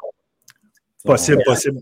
Deux porteurs presque à 20 portées chaque. Euh, il n'y a pas de secret. Là, euh, dans des températures comme ça, ben, regarde, on contrôle la balle, on la donne, on, y va euh, à coup de 4 verges. Là, 4 plus 4 plus 4, c'est un first down. Ah, Marc, tu connais le dicton 4 fois, 4, 4 fois 3 égale 12. Et voilà. Euh, c'est un dicton parce que ça fait depuis toujours que le monde dit ça. On, se faisait coacher TQ euh, il y a 30 ans et plus, puis on se faisait dire ça par nos coachs. Fait que, regarde, c'est pas. Euh, des fois, on pas de réinventer les principes, hein, c'est pas. Ce qu'on voit par contre au niveau de Bossapalache, on a tenté quoi, 8 passes dans le match. Ouais. Devenu, on est devenu un peu prévisible, même si on a d'excellents porteurs, on a une grosse ligne, mais donné, quand on tombe unidimensionnel aussi, je pense qu'on a juste été juste assez. On a utilisé la balle, euh, on a passé un peu plus euh, du côté de, d'Edouard juste pour garder ça honnête un peu. Et Edouard a quand même pour 131 verges par la passe. Même s'ils ont tenté seulement 15 passes dans tout le match, mais de l'autre côté, c'est 16 verges. Donc, ça a vraiment été euh, unidimensionnel, comme tu le mentionnes, du côté des, Condors. On voulait vraiment juste courir le ballon. Je pense qu'on n'avait pas confiance en Jérémy Hayes dans les, dans les conditions qu'on avait, qu'on avait samedi évidemment, euh, partout au Québec, euh, c'est pas, pas très beau. Ben, je sais pas, je, sais pas si on peut. Euh, j'aurais été curieux de poser la question au coach parce que Jérémy Hayes, c'est un très, très bon corps arrière. Fait que, pas confiance, c'est peut-être pas à lui, c'est peut-être plus pas confiance en un jeu à rien, peu importe ça aurait été qui, parce que dans les tu sais, Hayes et Drolet ensemble depuis le début de l'année, on peut pas dire que ça va mal. c'est des gars capables de faire des bonnes choses. Bon, regarde, je, je ne vais pas aller second guesser coach Loranger. Là. non, non, non, non, non, Donc, ever. Euh, coach, euh, tu étais présent, toi, William. Euh, je sais que c'est un terrain qui est assez venteux aussi, quand même. Oui, absolument. C'était-tu un, facteur aussi? Euh? Non, clairement, c'est c'est pas le terrain le plus facile à jouer. Ça n'aurait pas été plus facile de jouer en bourse non plus. Ça aurait été encore plus tard, je pense. Le, fameux match en bourse dans la brume, là, je vais toujours m'en rappeler. Il fallait que tu sortes du caucus pour aller voir le jeu ou presque. C'est des, fameux matchs. ça, ça s'est arrivé plusieurs fois. Mais euh, non, écoute, les conditions étaient, pas là. Mais tu sais, euh, quand je dis on n'a pas vraiment sans ace, oui, c'est plus le point de fil. Je pense que c'est plus la situation du, euh, du jeu aérien tout court. Je pense que, tu sais, parce que là, là, on l'a utilisé beaucoup plus. il y a quatre portées. Il y a plus de, il y a plus couru que la balle qu'il y, a eu de réception. En même temps, dans une, surtout dans, un, dans des conditions comme ça, tu ne veux pas donner unidimensionnelle en disant qu'un seul receveur non plus, il faut que tu distribues le ballon. Donc, si on n'avait pas confiance que euh, en tout le groupe de receveurs, mais c'était peut-être la, chose à faire. Puis regarde, on a quand même tenu notre bout parce que défensivement, on a joué un bon match côté de. Euh, contre, du moins contre le jeu aérien, là, parce qu'on a quand même donné euh, beaucoup de verges au sol, mais ça s'est joué euh, la majorité du match là. Mais euh, on avait confiance quand même en nos moyens. On a perdu seulement le match par trois points. Oui, puis c'était des conditions pour ça. Puis des conditions comme ça, ça va toujours, comment je pourrais dire, rétrécir l'écart entre les équipes parce que veut, veut pas euh, comme tu dis, ça devient unidimensionnel. Il y a un paquet, il y a un paquet d'éléments. T'enlèves beaucoup de, d'outils dans le coffre des, coachs. Fait qu'à un moment donné, euh, moins il y a d'outils, moins il y a d'écart entre les équipes, c'est sûr et certain. Euh, bon, Saint-Hyacinthe, 35 à 7 contre Ontic. C'est tout ce qu'il y a à dire sur le sujet. puis John Abbott, John Abbott contre Lévis. grosse victoire de John Abbott. Il venait de perdre deux matchs de suite. Lévis Fallait Lévi arrivait là en forme. Euh, donc, euh, un, beau statement par, par John Abbott. Je suis content pour eux autres qu'ils ne soient pas euh, tombés justement là, une troisième défaite de suite. Ça devient dur moralement. c'est une, bonne équipe. Ils ont réussi à tenir leur bout quand c'était le temps à la fin. puis ils gardent une, une, belle victoire, une belle victoire pour les Islanders.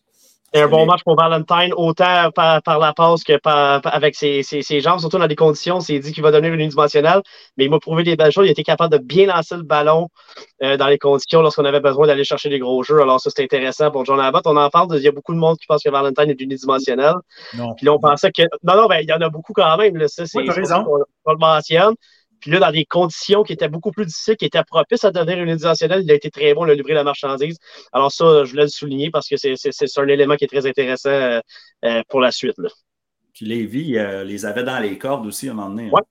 Il, avait quand même pris le contrôle du match. Bourgo, un porteur, le, le jeu au sol était là. Quel joueur ce Bourgo? Ouais, absolument. Il il est beau avoir allé, on va peut-être en reparler tantôt. Peut-être, ça pourrait arriver. Euh, non, il est beau avoir allé, honnêtement, mais euh, chapeau à, à Bot, ouais. Yes. Ils ont été clutch. Ils n'avaient pas le choix, ils pas le choix de, de, revenir, euh, de revenir en force. Ils ne pouvaient pas te permettre trop défaites de suite. Mais pas, le choix, pas le choix, mais il faut que tu le fasses. Dans le sens qu'ils savent qu'ils n'ont pas le choix. Ils savent que. Mais tu sais, la réalité, c'est qu'au bout du compte, arriver à le faire contre Lévis à ce moment-là, comme je dis, quand Lévis est en force, en forme, euh, ça, ça, moi, je trouve en tout cas c'est un, un, beau statement parce que ça. Et j'irais jusqu'à dire que c'est une bonne chose qu'ils aillent affronter une bonne équipe qui gagne un match serré que d'affronter d'affronter un adversaire un peu plus un peu plus faible puis gagner par une grosse marge. Donc ça c'est intéressant parce que ça ramène ça ramène à l'autre que tu es allé chercher une belle victoire donc qui, qui, est bien méritée. Excellent puis c'est bon pour la confiance exactement. Euh, parlant de confiance. Euh, Montmorency qui gagne 15 à 10 euh, contre Trois-Rivières. Le résultat total est, surprenant parce qu'on se serait attendu à un plus grand écart. Je vais donner à Trois-Rivières ce qui leur revient. Ils ont joué un bon match défensif. Oh, le plan de match était excellent. Mais, mais, mais, je suis très déçu de l'attaque de Montmorency. je, écoute, il faut être capable de générer plus de choses que ça. Euh, c'était décevant. C'était décevant. Euh, j'ai, euh, oui, c'était le retour. C'était le retour de, de, de, écoute, pourquoi est-ce que je cherche son nom? du carrière. Mhm. Bedoya, Esteban Bedoya. Esteban Bedoya. Euh, mes excuses à lui et à sa famille. c'était un peu blanc. Mais, mais c'était le retour d'Esteban Bedoya. Puis je ne sais pas si parce qu'il n'y a pas encore, parce qu'il était là les deux premiers matchs de l'année, raté deux matchs, et il revenait. Est-ce que la cohésion avec ses receveurs, c'est pas encore bâti? Il faut comprendre que c'est un carrière qui arrivait d'un autre programme. Donc, pour lui, c'est comme s'il était recru finalement dans ce programme-là. Euh, cette cohésion-là, on dirait qu'elle n'est pas encore arrivée avec ses, euh, receveurs.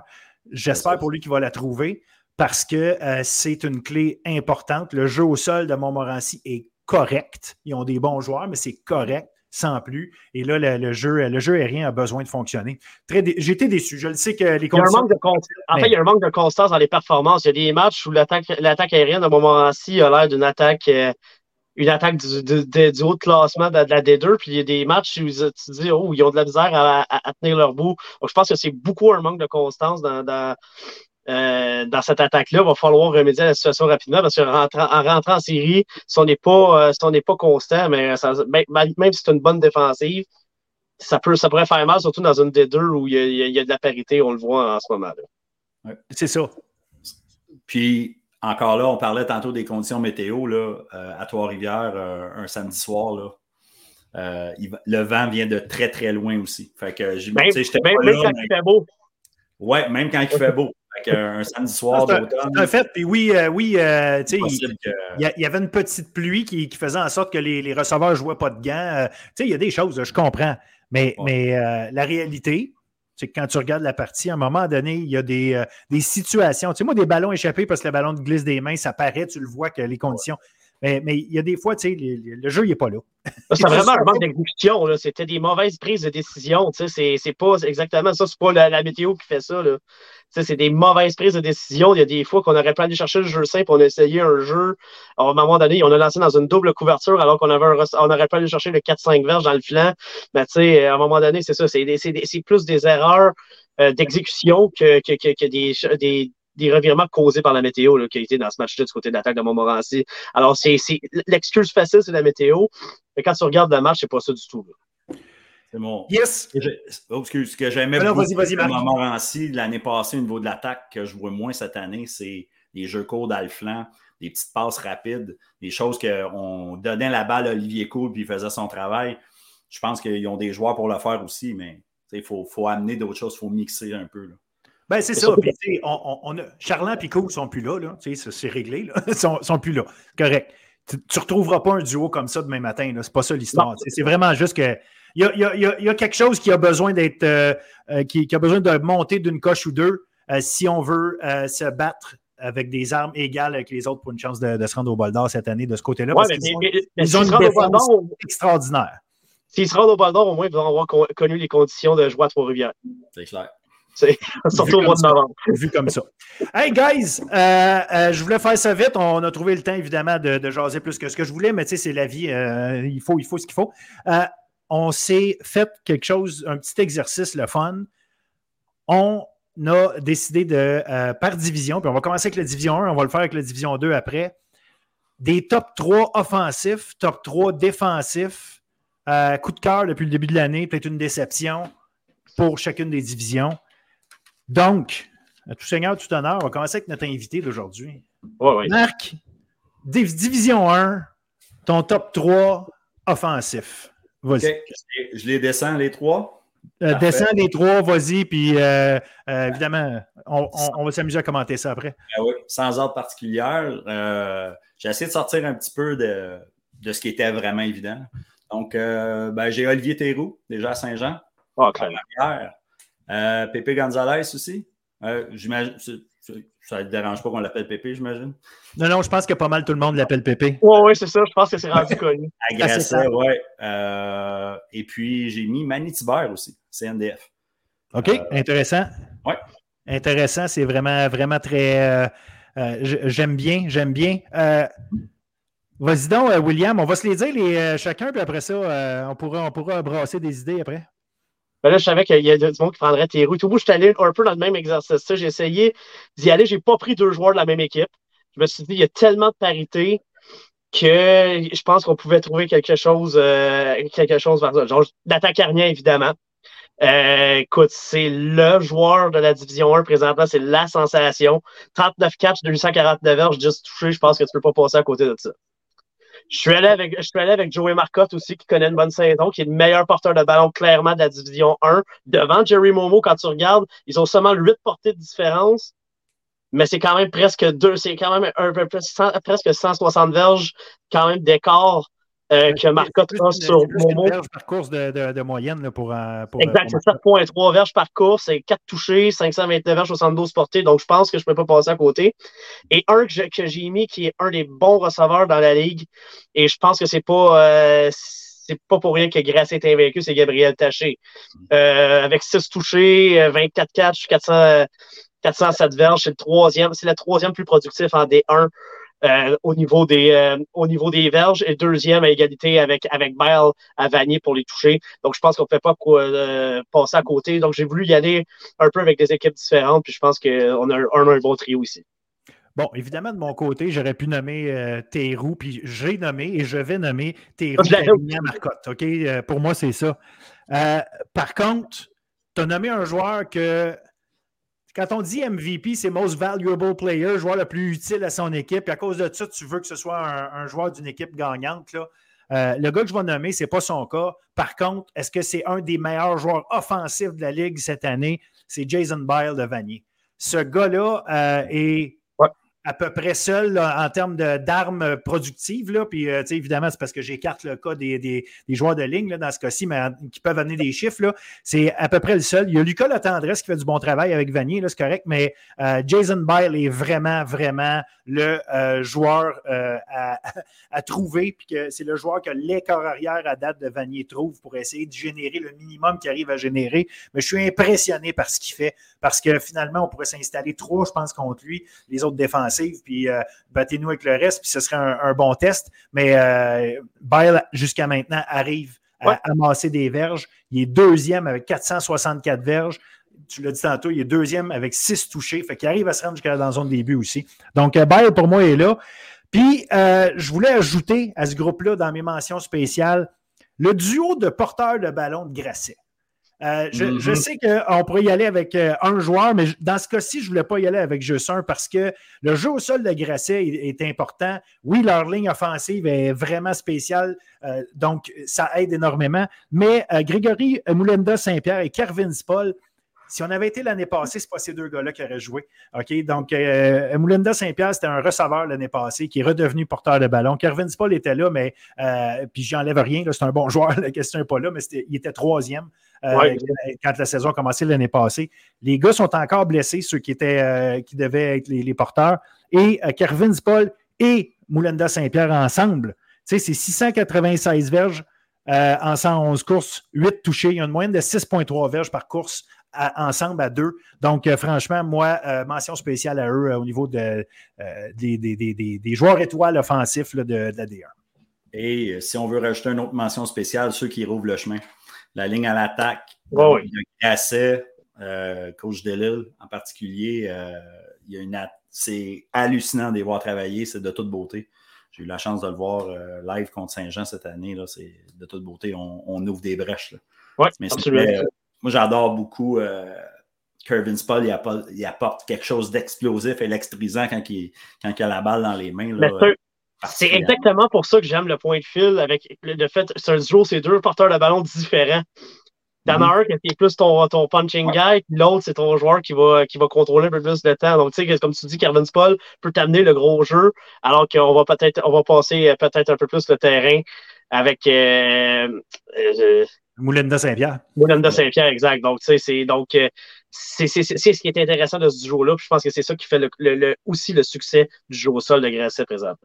Et, le succès de Grasset en général, parce que franchement, rappelons-le, ils sont 5 et 0. Euh, ils n'ont rien volé à personne, puis jusqu'à maintenant, ils ont une magnifique saison. Donc, fait que, euh, équipe qui est invaincue des 1 et des 2. Donc, euh, Oui, puis rappelons-nous, William, qu'en début de saison, on les a mis probablement quatrième. S'ils restaient en santé, ils allaient pouvoir se battre pour être dans le top 3. en début de saison, ils montrent qu'ils sont en santé. Euh, avec les joueurs, les joueurs qu'ils ont. Oui, ils ont eu, euh, tu en parlais, Marc, la ligne offensive, ce qu'ils arrivent mm-hmm. à faire, mais il y a eu des joueurs qui sont blessés ici et là. On a été obligé de changer des choses, puis on a continué de rouler à grosse planche de, ce côté-là. Fait que chapeau à, tout le groupe, au coach de Lille, évidemment, mais franchement, là, Grasset euh, mérite amplement son, son poste de, son, sa position au classement actuellement. Franchement, du gros football qui se joue là-bas jusqu'à maintenant. MVP défensif, les gars. L'autre côté du ballon. Euh, là, je trouve qu'il y a un paquet de noms intéressants à sortir. Euh, William, je te laisse commencer sur celui-là. Ben écoute, je pense qu'on peut pas. il, y a un excellent duo à Garneau. Je pense que ça, tu peux le mettre en duo aussi. Qui fait, mais pour moi, la MVP défensif, il est, il est du côté du CNDF.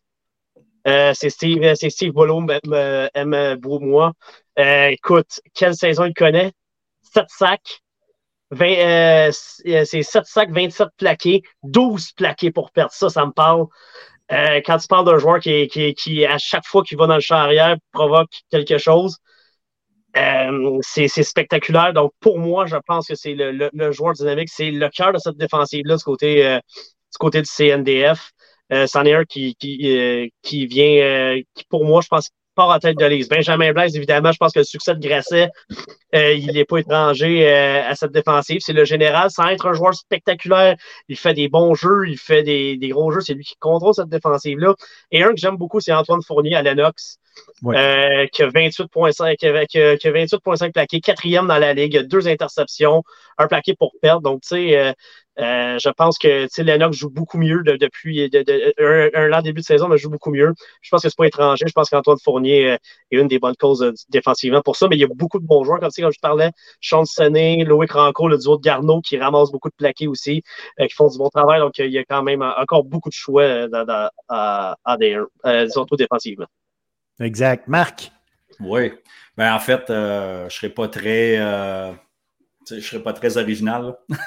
euh, Benjamin Blaise, je l'avais sur ma liste aussi. Euh, Steve Bolo aussi. J'ai eu la chance de le voir live. Au Saint-Jean, oui. à CNDF, qui, on est vraiment sideline. Il est impressionnant. Vraiment. Et dans ce match-là, là, si lui, il n'est pas là, le score, le Saint-Jean gagne peut-être le match par plus que ce qu'on qu'est-ce qu'on a eu définitivement. Quand on a été arrêté à la ligne de 1, là, euh, je pense qu'il a dû faire quatre plaqués là-dessus. Oh, je pense que c'est lui qui est, toujours du bon côté, côté court, côté large. Il est en deux points d'appui, en trois points d'appui. Il couvre sideline, sideline. Il y a le, il a le gabarit d'un gars de. Un, il a le gabarit d'un pro. C'est un athlète exceptionnel en plus. D'ailleurs, euh, je salue les, les, gens aussi de Lac Mégantic qui étaient venus au match. Les jeunes joueurs de Lac Mégantic. D'ailleurs, euh, Steve Bolo vient de là. Fait que, euh, ouais, ils ont eu un beau show là, quand, euh, lors de ce match-là. Malheureusement, le lieu a brisé le cœur, mais ça, arrive, c'est des choses qui arrivent. Puis, euh, ce que j'avais aussi, j'avais Loïc Rancourt aussi, là, je l'ai mis. ce qui m'impressionne beaucoup, oui, c'est un linebacker, mais il va être souvent sorti à l'extérieur de la boîte. Il va aller couvrir en couverture aussi. Il est allé faire une interception d'ailleurs contre Grasset de toute beauté.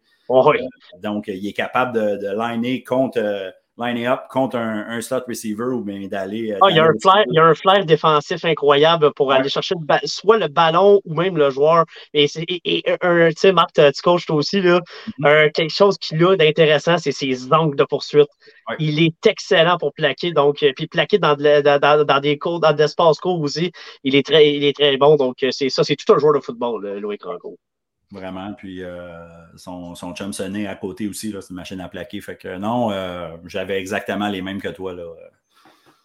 Ben, moi, je vais me, je vais, je vais me permettre. j'ai mis Antoine Fournier, je me suis dit un peu plus une carte cachée, puis je savais que ça pouvait, mais je pense que les succès de, de Lennox de récemment ne sont pas étrangers aux performances d'Antoine Fournier euh, présentement.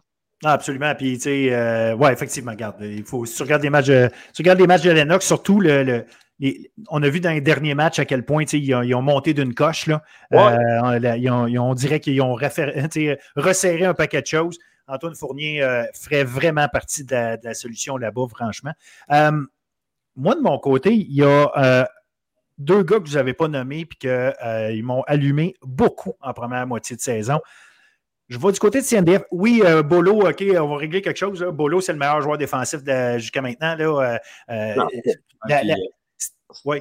Son chum Gosselin à côté n'est pas, pas, méchant non plus. Ben, c'est exactement là que je m'en allais. Moi, ah, Thomas, Gosselin, Thomas Gosselin comme plaqueur défensif au milieu de la ligne défensive, là, euh, le 95, wow! OK? Euh, puis je vais le redire, wow! Lui, il est dans le champ arrière très souvent. Lui, il est dangereux. Steve Volo, un beau moi, là, je, je, le donne, là, OK? C'est un, un, autre niveau, là.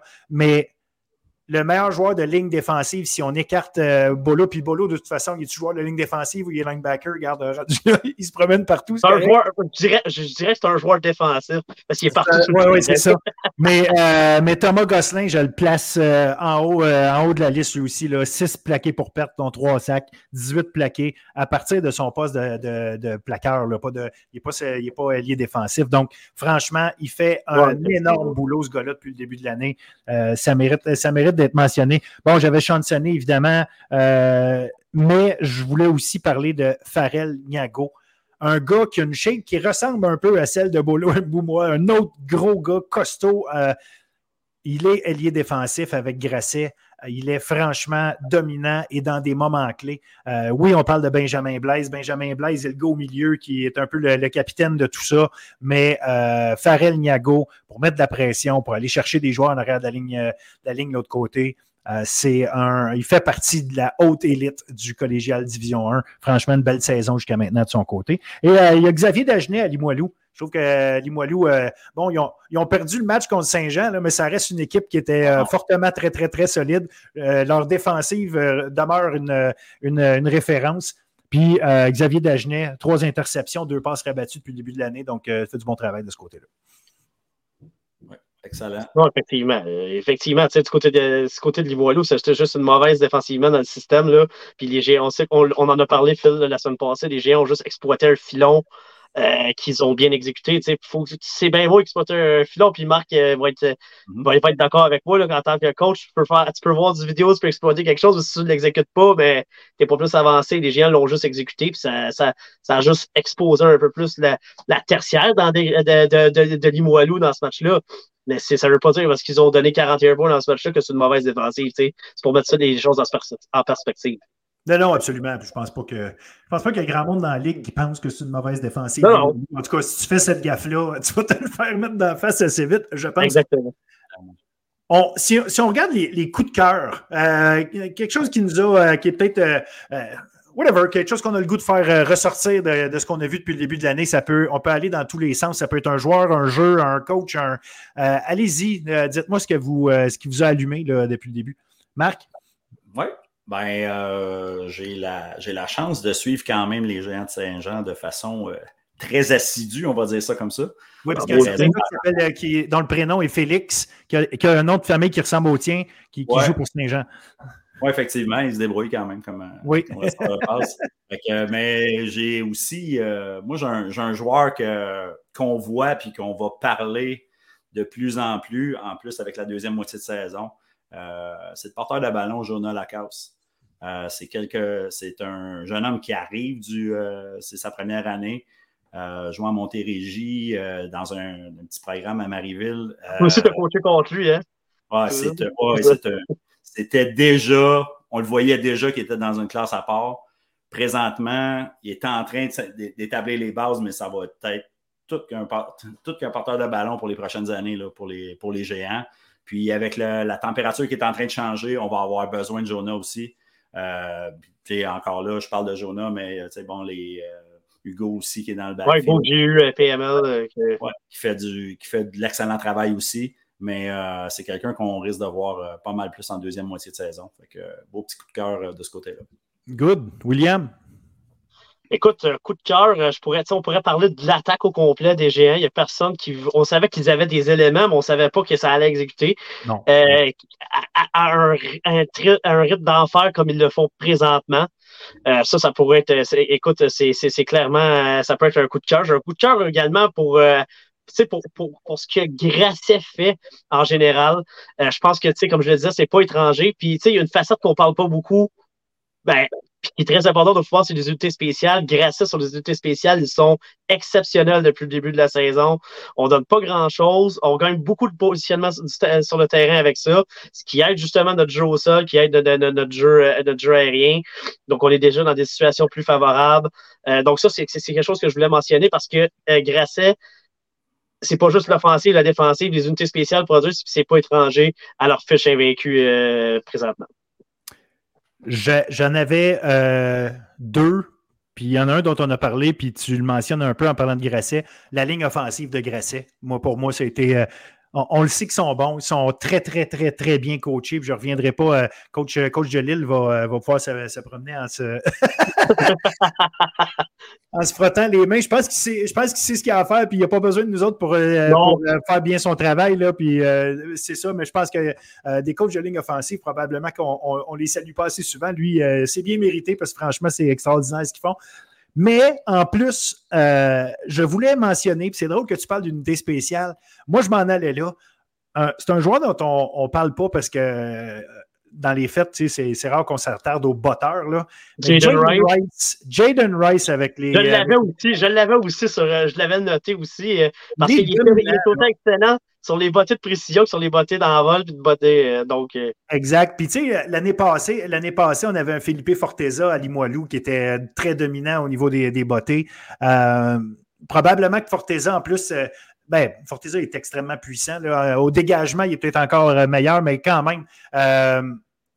Jaden Rice, cette année, est une machine, il est extrêmement solide et il est une des raisons qui fait que cette équipe-là, en fait, ça devient un outil très important parce qu'on le sait que si on a un long placement à réussir, euh, il est là, il peut nous positionner sur le terrain. Donc, euh, franchement, euh, je voulais quand même lever mon, chapeau à, Rice, qui est, qui est peut-être quelqu'un justement dont on parle pas assez à cause qu'il n'est pas porteur de ballon ou receveur de passe, mais très important. Et pour faire du poids, justement, c'est un argument. Je regardais les statistiques cet après-midi en, préparant ça il a raté trois bottées cette année, il est 9 en 12, mais là-dessus, il a généré des points sur 11 bottées parce qu'il a deux simples. Donc, ça veut dire qu'il y a un seul botté où il n'a pas généré des points. Non, mais tu sais, c'est quand même quelque chose qui est intéressant. Tu te dis, à chaque fois qu'il va botter, il, quand même, il, va te donner une opportunité d'aller chercher au moins un point. Puis, dans, une, dans des 1, des fois, ça peut faire la différence de gagner par un point. Et dans des deux aussi, on l'a vu. Oui, c'est Euh, est-ce que vous avez des déceptions? Bon, je sais que ça a l'air de finir négativement, euh, mais quand même, euh, y a-t-il des affaires que vous aimeriez voir s'améliorer des, ou des choses que vous vous attendiez pas à ce que ça se passe de cette façon-là? William, je te laisse commencer. écoute, moi, c'est le vieux Montréal. je peux pas croire que cette équipe-là, cette équipe-là est trop bonne. Je pense, en fait, trop bonne. Elle est meilleure que qu'est-ce que la fiche prouve. Puis je pense que je veux voir une progression de cette équipe-là parce que je pense juste que c'est euh, des erreurs de coaching, des erreurs d'exécution qu'on a fait. Euh, je pense que c'est, cette équipe-là, ben, à tous les niveaux, au, niveau du coaching staff, au niveau de, des athlètes, elle est meilleure. C'est une déception parce que moi, je les voyais vraiment se batailler pour, la cinquième place, honnêtement. Je pensais que c'est une équipe qui était incapable d'aller s'installer là. Finalement, ça va être, ça va être très dur, euh, finalement, à faire peut-être les séries éliminatoires.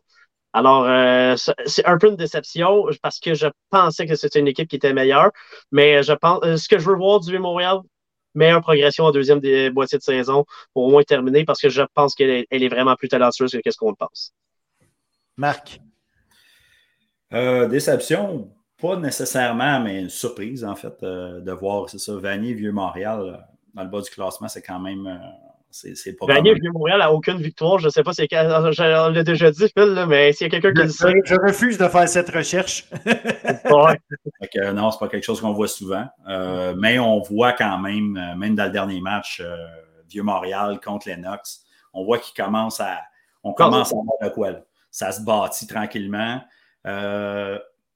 Notre-Dame aussi, j'ai une petite déception de ce côté-là au niveau de la. Une équipe qui manque de constance pour moi, Marc. Euh, c'est une équipe qui euh, a soit des bons débuts de match, mais des mauvais, des, moins bonnes, des, fins de match. Euh, il n'y a, pas un match, honnêtement, que j'ai vu du CNDS cette année que tu peux me dire que de, pendant du, premier quart jusqu'à la fin du quatrième quart, ils ont été constants.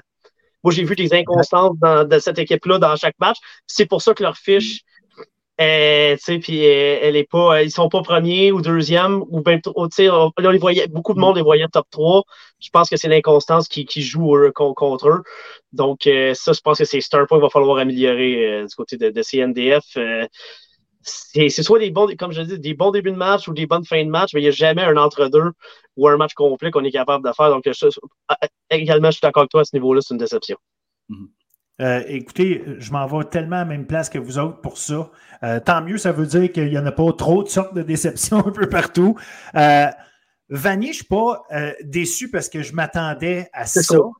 Puis sincèrement, au-delà des chiffres, là, des 0,5, j'aime ce qu'ils font depuis deux matchs. je trouve que c'est une défensive qui est qui se solidifie de match en match. La dernière game, il aurait dû la gagner. À mon avis, là, le 17-14 contre CNDF, il aurait dû gagner ce match-là. C'était euh, euh, c'est des, des, niaiseries qui ont fait la différence. À l'avantage de CNDF, puis bon, tant mieux, les bonnes équipes trouvent des moyens de gagner, là, mais euh, il y, a une réalité là. Je pense que Vanier est sur une pente ascendante dans sa, dans sa progression.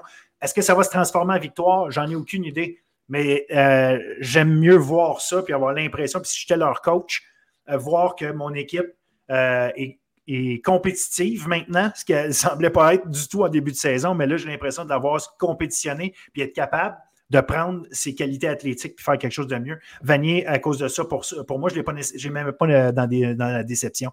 Par contre, Vieux Montréal, à ce point-là, je ne m'attendais pas. À ce point-là, je ne m'attendais pas. Il y a une désorganisation complète, on dirait, en début de saison. on, on aurait dit que cette équipe-là avait perdu euh, son âme à quelque part. je ne sais pas, on avait.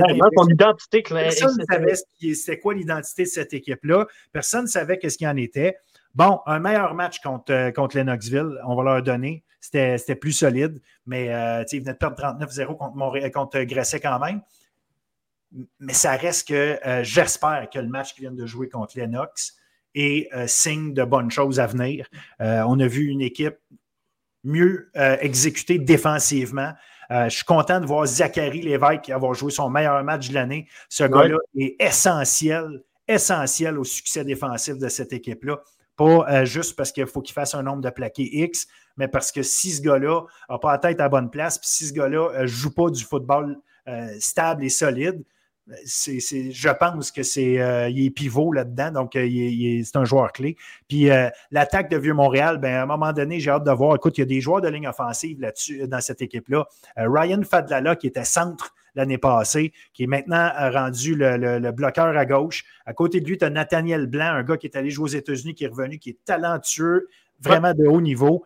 Ces deux gars-là qui sont garde et, tackle à gauche, franchement, soit on court en arrière d'eux, soit on trouve une solution. Je ne sais pas qu'est-ce qu'il y en est. Euh, puis, tu sais, je suis zéro, euh, encore un expert de X et de O. Il y a des gens meilleurs que moi pour le voir. Vous êtes meilleurs que moi pour le voir. Mais il y a, une utilisation. Je ne sais, pas si c'est de ramener euh, Fadlala comme au, centre ou quoi que ce soit qui va aider les choses. Parce que cette équipe-là, on le sait que c'est une équipe capable de courir. C'est une équipe qui malheureusement, jusqu'à un certain point, doit courir. Les carrières font pas, arrivent pas à, connecter plus, plus souvent. C'est malheureux parce qu'ils ont des bons receveurs de passe.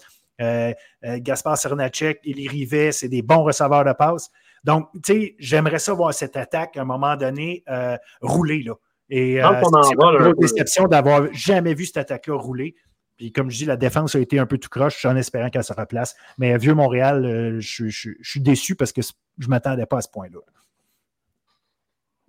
Oui, tout à fait. exact, je le mentionnais, je le mentionnais juste avant toi. Avec non, on est, on est à la même place là-dessus. Et ce qu'on veut, comme je l'ai dit, ce qu'on veut voir, c'est une progression d'ici la fin de la saison.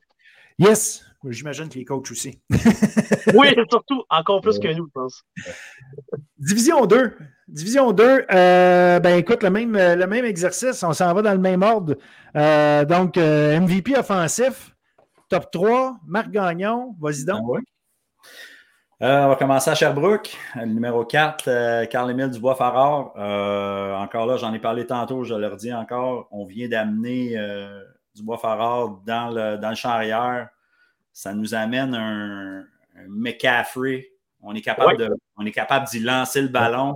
Il est capable de porter la balle à l'intérieur. Il peut tout faire de toute façon.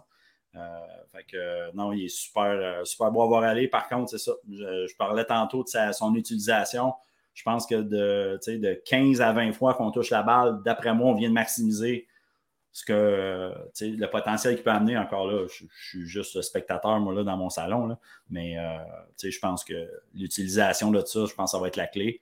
Il y a, tellement d'éléments autour de lui euh, qui peuvent aussi euh, contribuer que ça n'a pas besoin que de reposer sur ses épaules. Suite de ça, Nelson Volel, receveur Saint-Hyacinthe, euh, si on a euh, Nathan Carignan en Division 1, euh, on a quelque chose de similaire en Division 2 avec, avec Nelson. belle cible, souvent isolée, côté large. super dur à couvrir un contre un. son corps arrière aussi, Antoine Ouimet, qui fait vraiment un beau boulot. Je, l'avais mis d'ailleurs aussi dans mes, dans mes MVP. il a signé pour le Rouge et Or il a un peu le même tempérament qu'Arnaud Desjardins, je trouve, dans sa, pochette. fait que les deux ensemble, un duo d'enfer. Antoine, Antoine Ouimet, là, Antoine Ouimet, c'est le, prototype du carrière qu'aiment utiliser les, les, coachs à Laval ça va être intéressant. C'est dans le typique, dans le, typique de l'attaque de Justin Thier. Absolument. juste dans sa façon, dans sa prise de décision, Pépé euh, Gonzalez en Division 2 va avoir un peu ce même le, genre de cool qu'on peut avoir comme un corps arrière patient. Euh, il va prendre ce qu'on lui donne. Puis quand tu as un bel outil, euh, tu as, un beau joueur comme Nelson Volel comme receveur, c'est merveilleux. Puis j'ai mis Tristan Thibault aussi. Euh, c'est de Lionel Groux, porteur de ballon. Euh, ils ont du succès depuis le début de la saison, puis c'est grandement grâce à lui. Euh, beau petit porteur électrisant aussi. tu ne sais jamais ce qui va se passer quand il a la balle dans les mains. Fait que cette verge par portée à date et plus du début de la saison. Fait que, ouais. ouais c'est pas mal mes trois joueurs. Excellent choix. Monsieur Julien, Écoute, euh, j'ai mis Antoine Ouimet. Euh, Marc en a parlé brièvement. Je pense que je peux en parler plus. Pour moi, c'est le meilleur carré de, de, de, la D2 sans aucun doute. Il euh, sans dire qu'il n'y a même pas quelqu'un de proche, c'est celui qui est le plus dominant. Il complète des jeux. Euh, il fait rarement des erreurs. Donc, euh, pour moi, c'est un carrière qui est très intelligent. Euh, qui lance pour beaucoup de beaucoup, beaucoup de verges. Euh, si tu Nelson Volel, oui, tu une excellente cible, mais je pense que d'avoir un carrière comme Women l'aide beaucoup aussi. C'est un duo qui est très dynamique, c'est ce qu'on voulait voir. Euh, j'aime beaucoup, j'aime beaucoup Charles Bourgault qu'on a parlé un peu qu'on a parlé un peu tantôt. c'est un joueur dynamique, c'est le meilleur joueur pour moi offensivement du côté de Lévis. Euh, Wing grosse à la tête du côté de Lévis, mais ça, c'est culture depuis des années. Euh, mais Bourgo produit un, rythme d'enfer. On a beaucoup de bons porteurs de ballon hein, en, des, deux quand même. Euh, que, je pourrais parler de William Chamberlain, mais là, tout le monde va m'accuser d'être un, d'être un homer. que je le ferai pas. Non, c'est ça. je ne vais pas te le laisser, ça va, faire, ça va paraître moins. Euh, mais la blague à part, on a beaucoup de bons. Donc, Charles Bourgo, je l'ai mis, c'est parce que c'est un joueur qui est très intéressant. Puis, pour faire différent, j'ai essayé de faire le même exercice au centre de deux, de prendre des joueurs d'équipes différentes. Moi, je mettrais, si on a parlé de, as parlé de Farrell, mais je pense que Louis Relais est un, euh, à Bon Sapalache, c'en est un qu'on surutilise aussi beaucoup, mais qui fait le travail. Puis, euh, tu sais, oui, Bon Sapalache n'a pas une grosse fiche, mais ils ont, ils ont un joueur euh, exceptionnel comme Louis de Relais qui est capable de produire match après match malgré, malgré tout. Donc, moi, j'aurais tendance à le mettre là-dedans. Bon choix, bien, bon choix. Bon, moi, euh, Tristan Thibault, pour moi, c'est. Euh, c'est comme le, le, gars, il a tellement de jeux explosifs depuis le début de l'année. Euh, il y a des matchs où il a fait en sorte que Lionel. Moi, je pense juste au match contre Saint-Hyacinthe, justement. Saint-Hyacinthe, oui, a gagné le match, mais si ça n'a pas fini par un score de, de, de, de fou, une différence de fou, c'est parce que Tristan Thibault a fait deux énormes jeux dans ce match-là. Donc, euh, moi, pour moi, Tristan Thibault est vraiment euh, euh, le porteur. J'adore Charles Bourgault, mais Tristan Thibault, cette année, jusqu'à maintenant, est une coche en avant. Puis Antoine ouais, C'est juste parce que je ne pas nommer le même. Thibault, je l'avais. mais, mais, c'est parfait. Là, rendu là, regarde. Hey, tu sais, on, on, y va, puis le monde chez eux qui vont nous écouter, ils vont dire T'as oublié un tel, t'as oublié un tel, c'est bien parfait. Mais, mais euh, pour moi, Thibaut, euh, Thibaut ressort du lot. Antoine Ouimet, euh, je pense que vous l'avez dit, fait que je ne veux pas répéter, mais euh, Ouimet, extrêmement solide. Je me suis permis d'aller euh, chercher Glenn Valentine, moi, dans mon top 3. Puis je dis ça parce que Valentine a une façon bien à lui de jouer la game de foot au poste de corps arrière. Est-ce qu'il est stable comme Ouimet? ou comme un Goulet Ménard? Est-ce que c'est ce genre-là? Non, pas du tout. Mais il fait en sorte que l'attaque de John Abbott est dangereuse tout le temps. Puis je sais qu'il y a, ont d'autres porteurs de ballon. J'adore Reed Walker, notamment, qui lui fait des constamment. Avec Alexandre Marchand, c'est un duo euh, euh, vraiment top-notch. Puis, euh, on a Noah Smallwood, qui est un, ah receveur de passe tellement fiable. on, on a du bon jeu là-bas, mais je trouve que Glenn Valentine, je le regarde, là, tu dis, OK, c'est lui le capitaine de cette, cette, attaque-là. Oui, par sa position, mais il, il, trouve des jeux quand il, a, quand il a besoin. Oui, il y a peut-être un manque de maturité encore dans son jeu comme carrière euh, par, ses prises de décision, mais il y a une force athlétique qui permet de créer d'autres choses, de se sauver, d'aller essayer des passes, de se sauver pour courir point. Euh, rappelons-nous, le dernier touché en fin de match du premier match de la saison, c'est lui qui est allé le chercher. Donc, euh, Glenn Valentine, je le mets là-dedans parce que c'est une bonne équipe offensive, John Abbott. Puis je pense qu'il fallait mettre quelqu'un de ce groupe-là dans, dans les, les tops euh, au niveau offensif cette année. Puis euh, j'en ai euh, glissé un mot il y a deux secondes ou deux minutes. William Chamberlain, oui, c'est difficile à Edouard Montpetit. Non, on ne gagne pas autant de matchs qu'on aimerait en gagner. Mais William Chamberlain est de tous les combats en attaque. Il a le ballon constamment. Il faut soulever son. souligner le travail qu'il fait parce que, bon, les, victoires ne viennent pas avec Edouard, je comprends. Mais franchement, William Chamberlain fait un travail formidable. Il est clairement, clairement le joueur que les défensives adverses ciblent et malgré tout, il ramasse des verges. Donc, euh, je, place William Chamberlain dans mes mentions très spéciales. Écoute, il y avait en des deux, euh, beaucoup de, surtout dans les, porteurs de ballon, on aurait pu euh, on aurait pu faire un top 3 juste de porteur de ballon avec Thibault, avec Chamberlain, avec Bourgo, avec, euh, avec Zachary Roy à la limite. Là, donc, mais, pu, euh, Roy, mais il y a Xavier Roy à Saint-Hyacinthe aussi qui porte le ballon. Mais ben Xavier Roy, là, c'est 9,5 verges par course. Puis l'année passée, là, c'était un champion là, avec euh, Saint-Hyacinthe qui est encore excellent. Il est revenu pour une quatrième année. lui, franchement, en, santé, là, plus la saison va avancer, c'est ça risque avec les mauvaises conditions, là, c'est, son nom qu'on va voir très souvent arriver, euh, probablement plus que Volel à cause qu'il ne fera pas beau. C'est pas, pas parce que Volel va se mettre à moins bien jouer. Non, puis on utilise vraiment, on, tourne vraiment les porteurs de ballon à, Saint-Hyacinthe systématiquement. Puis je reviens juste pour Valentine, juste pour compléter. Euh, on arrive dans le temps de l'année où ça va être intéressant d'avoir ses, d'avoir ses qualités athlétiques. Là. Euh, il va aller chercher ce, qui va, ce qui va manquer là, euh, au sol, il va être capable d'aller le chercher à travers là-dessus. Fait que non, excellent choix. Good. Défensive. William, commence donc ça avec euh, les, tes tops en défense. Ah, écoute, beaucoup de bons choix, honnêtement. dans, en des deux.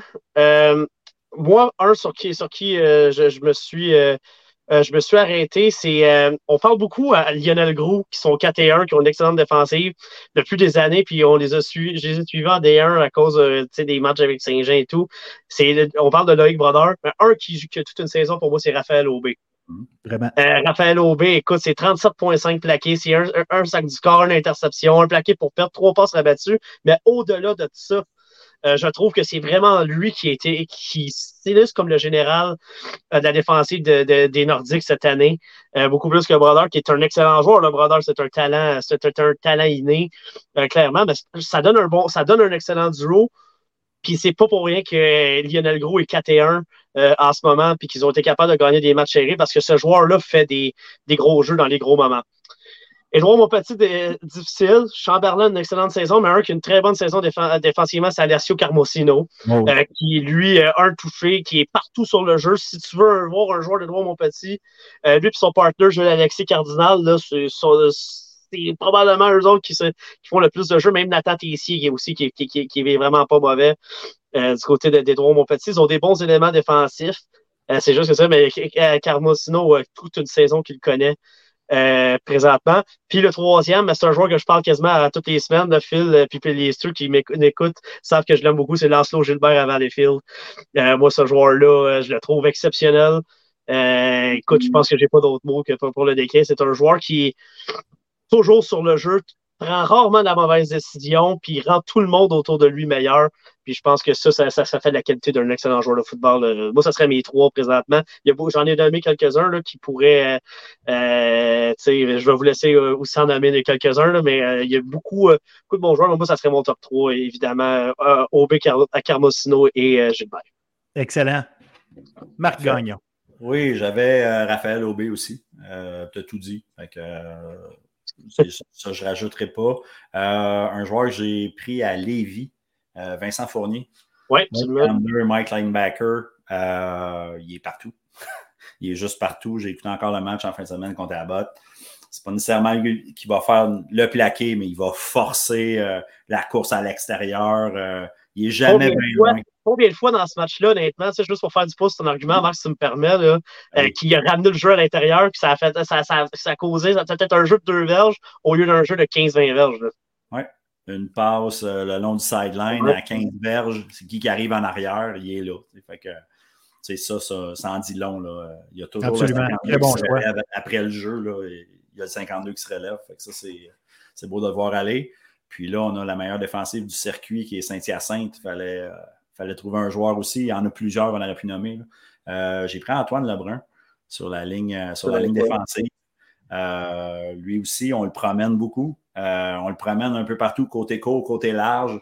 double team souvent. il va arriver à, forcer le jeu. souvent là aussi en plaqué. il va finir les plaqués dès que ça se passe dans le backfield. Il n'est jamais bien loin. Mais il y a quand même il y a beaucoup de joueurs, mais au niveau statistique aussi, Antoine a quand même des, grosses statistiques pour un allié défensif. Il y a quatre sacs, il, est dans les meneurs parce qu'ils sont cinq ou six joueurs, je pense, à quatre sacs euh, en ce moment. Donc, euh, il y a donc toute une saison pour Antoine Lemeur. en plus, 18-19 plaqués, là, je ne l'ai pas devant moi, là, mais c'est ça. c'est 15 plaqués, là, mais peu importe. Euh, on sûrement oublié 2-3. il devait passer proche à un moment donné. Là. non, beau travail, beau travail de Saint-Hyacinthe faut, euh, faut continuer comme ça. Euh, les séries s'en viennent. Yes. moi, ça fait le tour euh, avec Good. joueurs. Moi, euh, Oreb, Nuchogouin, Nouena, avec Montmorency. Si vous parliez des fois que vos jupons dépassent, ben mon fils est à Montmorency, pour ceux qui ne le savent pas encore. Mais Oreb, c'est un athlète extraordinaire un gars de 6 pieds 3, 220 livres, qui a, euh, mais tu sais, un, naturel, là. Et c'est un gars qui a du plaisir à jouer au football, qui est bon, qui est humble. Et euh, là, ça, c'est le bout où est-ce que je le connais. Mais euh, le bout où je le regarde jouer sur le terrain, ce gars-là fait partie de ceux qui ont quatre sacs. Il y a neuf plaqués pour perte. Il y a deux interceptions, deux passes rabattues. il n'est pas dans les tops au niveau des plaqués parce qu'il y en a 22,5, mais tu sais, à, à, Montmorency, tout le monde plaque. Là. Euh, sincèrement, cette défensive-là est extrêmement solide. Mais Oreb est euh, une bougie d'allumage dans ce groupe-là. C'est. Euh, je le dis, il y a beaucoup de très bons joueurs, mais je pense qu'en termes de, de, talent brut, en termes de capacité, en termes de. Oreb est un, niveau supérieur. C'est franchement un, excellent joueur de foot qui connaît un très, très bon début de saison. Il faut mettre son nom euh, dans, le, dans le lot, dans le chapeau, là, quand va venir le temps de choisir le, MVP défensif de cette saison-là. Euh, j'avais Raphaël Aubé. Alessio euh, Carmosino aussi. Mais Trois-Rivières, Trois-Rivières qui a une défensive qui, malgré tout, fait du très, très, très bon travail. Là, on regarde ça. Puis, tu sais, souvent dans ces équipes-là, ce qui arrive, c'est que l'attaque ne fait pas, fait pas tout le temps le travail. On, revient souvent sur le terrain. Mais il y en a un très bon. Oui, il y en a un très bon. Mais, Guillaume Parent, Guillaume Parent, il est franchement excellent. Un autre avec quatre sacs. Euh, c'est la quatrième équipe qui a accordé le moins de points, le Trois-Rivières, quand je mentionnais ce qu'ils font. Euh, Guillaume Parent, très solide. Très, très, très solide. Je le trouve impressionnant depuis le début de l'année. Euh, il est là à chaque jeu c'est le général de cette défensive-là. Donc, euh, moi, pour moi, Guillaume Parent, c'est euh, ma mention spéciale en défensive. Voilà, écoute, c'est un excellent choix. Puis, euh, c'est pas pour rien que ces Trois-Rivières a joué un match, un, joué un match serré quand même en fin de semaine. Tu sais, on, on, parlait un peu contre Momo, là, parce que lui, il, a été très bon, mais il, est bon depuis le début de l'année. Ça permet à Trois-Rivières de rester dans le match parce que c'est un bon général en défensive. c'est un excellent choix que tu as fait là, Phil. Merci. Coup de cœur. Marc? Coup de cœur. Euh, complètement. On va sortir du terrain. Good. Euh, commencer. Euh, un coup de cœur, j'aimerais donner un, beau shout-out à, l'annonceur maison de Abbott. Lors des matchs, il fait un travail exceptionnel, bilingue, s'il vous plaît. Si c'est Abbott qui a la balle, on va parler euh, anglais si euh, c'est Lévi qui a la balle comme en fin de semaine passée. On traduit, là, euh, il fait vraiment un beau travail. Ce que j'adore aussi là-dedans, c'est qu'il y a une impartialité. Oui, évidemment, c'est l'annonceur maison d'Abbott. Il, il, va mettre un peu plus d'intensité, puis c'est parfait comme ça. Mais il est capable de bien décrire le match. pour nous, c'est du bonbon d'écouter ça chez nous, dans notre salon, c'est parfait. Puis, je peux faire la même chose aussi, mais une belle mention pour Sherbrooke aussi. Deux jeunes hommes qui font le. Qui la description. Les commentaires sont pertinents. Eux aussi, c'est des gens de Sherbrooke, mais ils sont capables de voir aussi euh, la qualité aussi du travail des autres équipes. Donc, euh, chapeau à ces deux-là. Je trouve ça très cool que tu mentionnes ça parce qu'on en regarde des matchs euh, mm-hmm. par web diffusion, par RSEQ.direct. Puis, je nommerai personne ou des places où c'est désagréable à écouter pour toutes sortes de raisons. Des fois, c'est technique, des fois, c'est des affaires qu'on entend qu'on ne voudrait pas entendre. Des fois, il y a toutes sortes d'affaires. Mais ceux, au-delà de ça, c'est pas important, mais c'est vraiment de mettre l'emphase sur ce qui est bon. Là. Mm-hmm. Ceux qui prennent le temps de faire une description, puis en D1, on a les coureurs de Champlain-Lennoxville, tu as toujours une équipe de description qui est là. Euh, ceux qui prennent le temps de faire ça, puis bien le faire, là, euh, bravo, puis merci, parce que vous rendez beaucoup plus agréable le visionnement de ces matchs-là. C'est euh, très, très, très, apprécié. Vas-y il devrait en avoir plus de ça. Je pense que presque chaque équipe devrait, au moins en D1 même et en D2, euh, je pense que des duos de, de, description, ça pourrait, ça pourrait faire. Surtout que ça, ça, ça, devient de plus en plus populaire avec euh, la vidéo. des fois, il y a des choses qu'on ne voit pas sur la vidéo, mais si au moins tu peux entendre la description, mais tu as, quand même un allure du match euh, qui devient intéressante. Donc, je pense que ça, ça, peut. On, lance un message à tout le monde. On lance un message à tout le monde. Ah, absolument. Non, non, regarde. Fait que excellent, excellent coup de cœur, Marc. Là, franchement, euh, oui, tu es sorti des sentiers battus, mais euh, pour de très bonnes raisons. Bravo, bravo pour ça. William, coup de cœur. Edouard mon petit pour les hot dogs. Non, c'est pas vrai. Euh... euh non, honnêtement, la défensive de Lionel Gros. moi, j'adore ce que je vois de cette équipe-là. C'était une équipe qui descendait des 1, mais que je pensais pas qu'il qu serait nécessairement euh, tu sais, oui, ça me surprend pas qu'il soit dans le top 2, mais je m'attendais pas à ce qu'il fasse de cette façon-là quand même.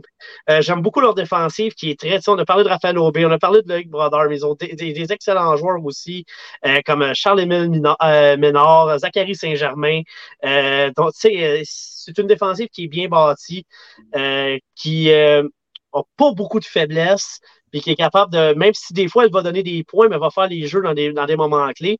Puis je pense que c'est pour, cette raison qu'ils sont 4 et 1. Moi, j'aime vraiment la façon euh, dont cette équipe-là joue défensivement. Euh, donc, je voulais, je voulais, le mentionner. Excellent. Euh, moi, de mon côté, je suis allé avec le fait que. Puis oui, ça fait quelques années que c'est comme ça, là. Mais je trouve que d'avoir la D2 et la ligue la plus le fun à suivre, quand tu prends un pas de recul parce que tu ne sais jamais qui va gagner quel match euh, chaque semaine. Le classement, euh, ça fait partie du fun d'essayer de deviner quel genre d'ordre tu peux avoir. C'est extrêmement difficile à deviner.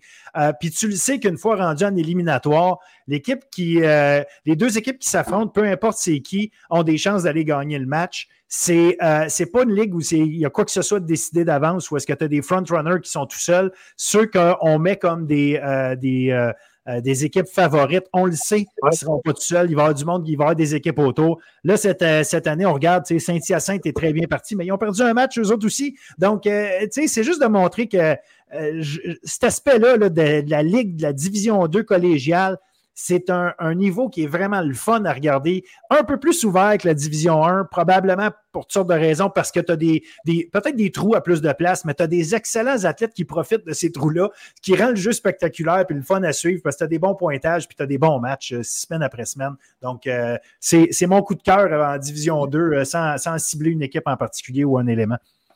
Est-ce qu'on a une déception? Est-ce qu'on a une déception, les gars, de notre côté en Division 2? Euh, déception, euh, je dirais peut-être plus un constat. On a eu quand même des mouvements entre divisions où on a des équipes qui ont passé de la D1 à la D2, de D3 à la D2. Euh, j'avais l'impression peut-être que le gap entre les, entre les divisions était peut-être un peu plus proche. Peut-être que je tire des conclusions rapidement, mais ce que je vois, c'est que il y a quand même une bonne différence entre les. Là on, là, on a quand même la preuve avec des, équipes de D1 qui arrivent, qui compétitionnent, qui sont vraiment solides en D2. Puis la D3 qui est arrivée, évidemment, là, on, sait et, et Boss-Appalaches, ils ont eu des. Le, le, changement était quand même difficile. On, a quand même eu un changement de garde de ces deux côtés-là. Mais présentement, on a de la difficulté à figurer là, puis à sortir des bonnes performances peut-être que c'est plus un étonnement, en fait. Je me serais attendu à ce que ça soit un peu plus près Parce que quand je vois la qualité sur le terrain, euh, le, spectacle est aussi bon là, en D1, en D2, euh, puis même en D3. Mais là, je vois le constat un peu simpliste peut-être.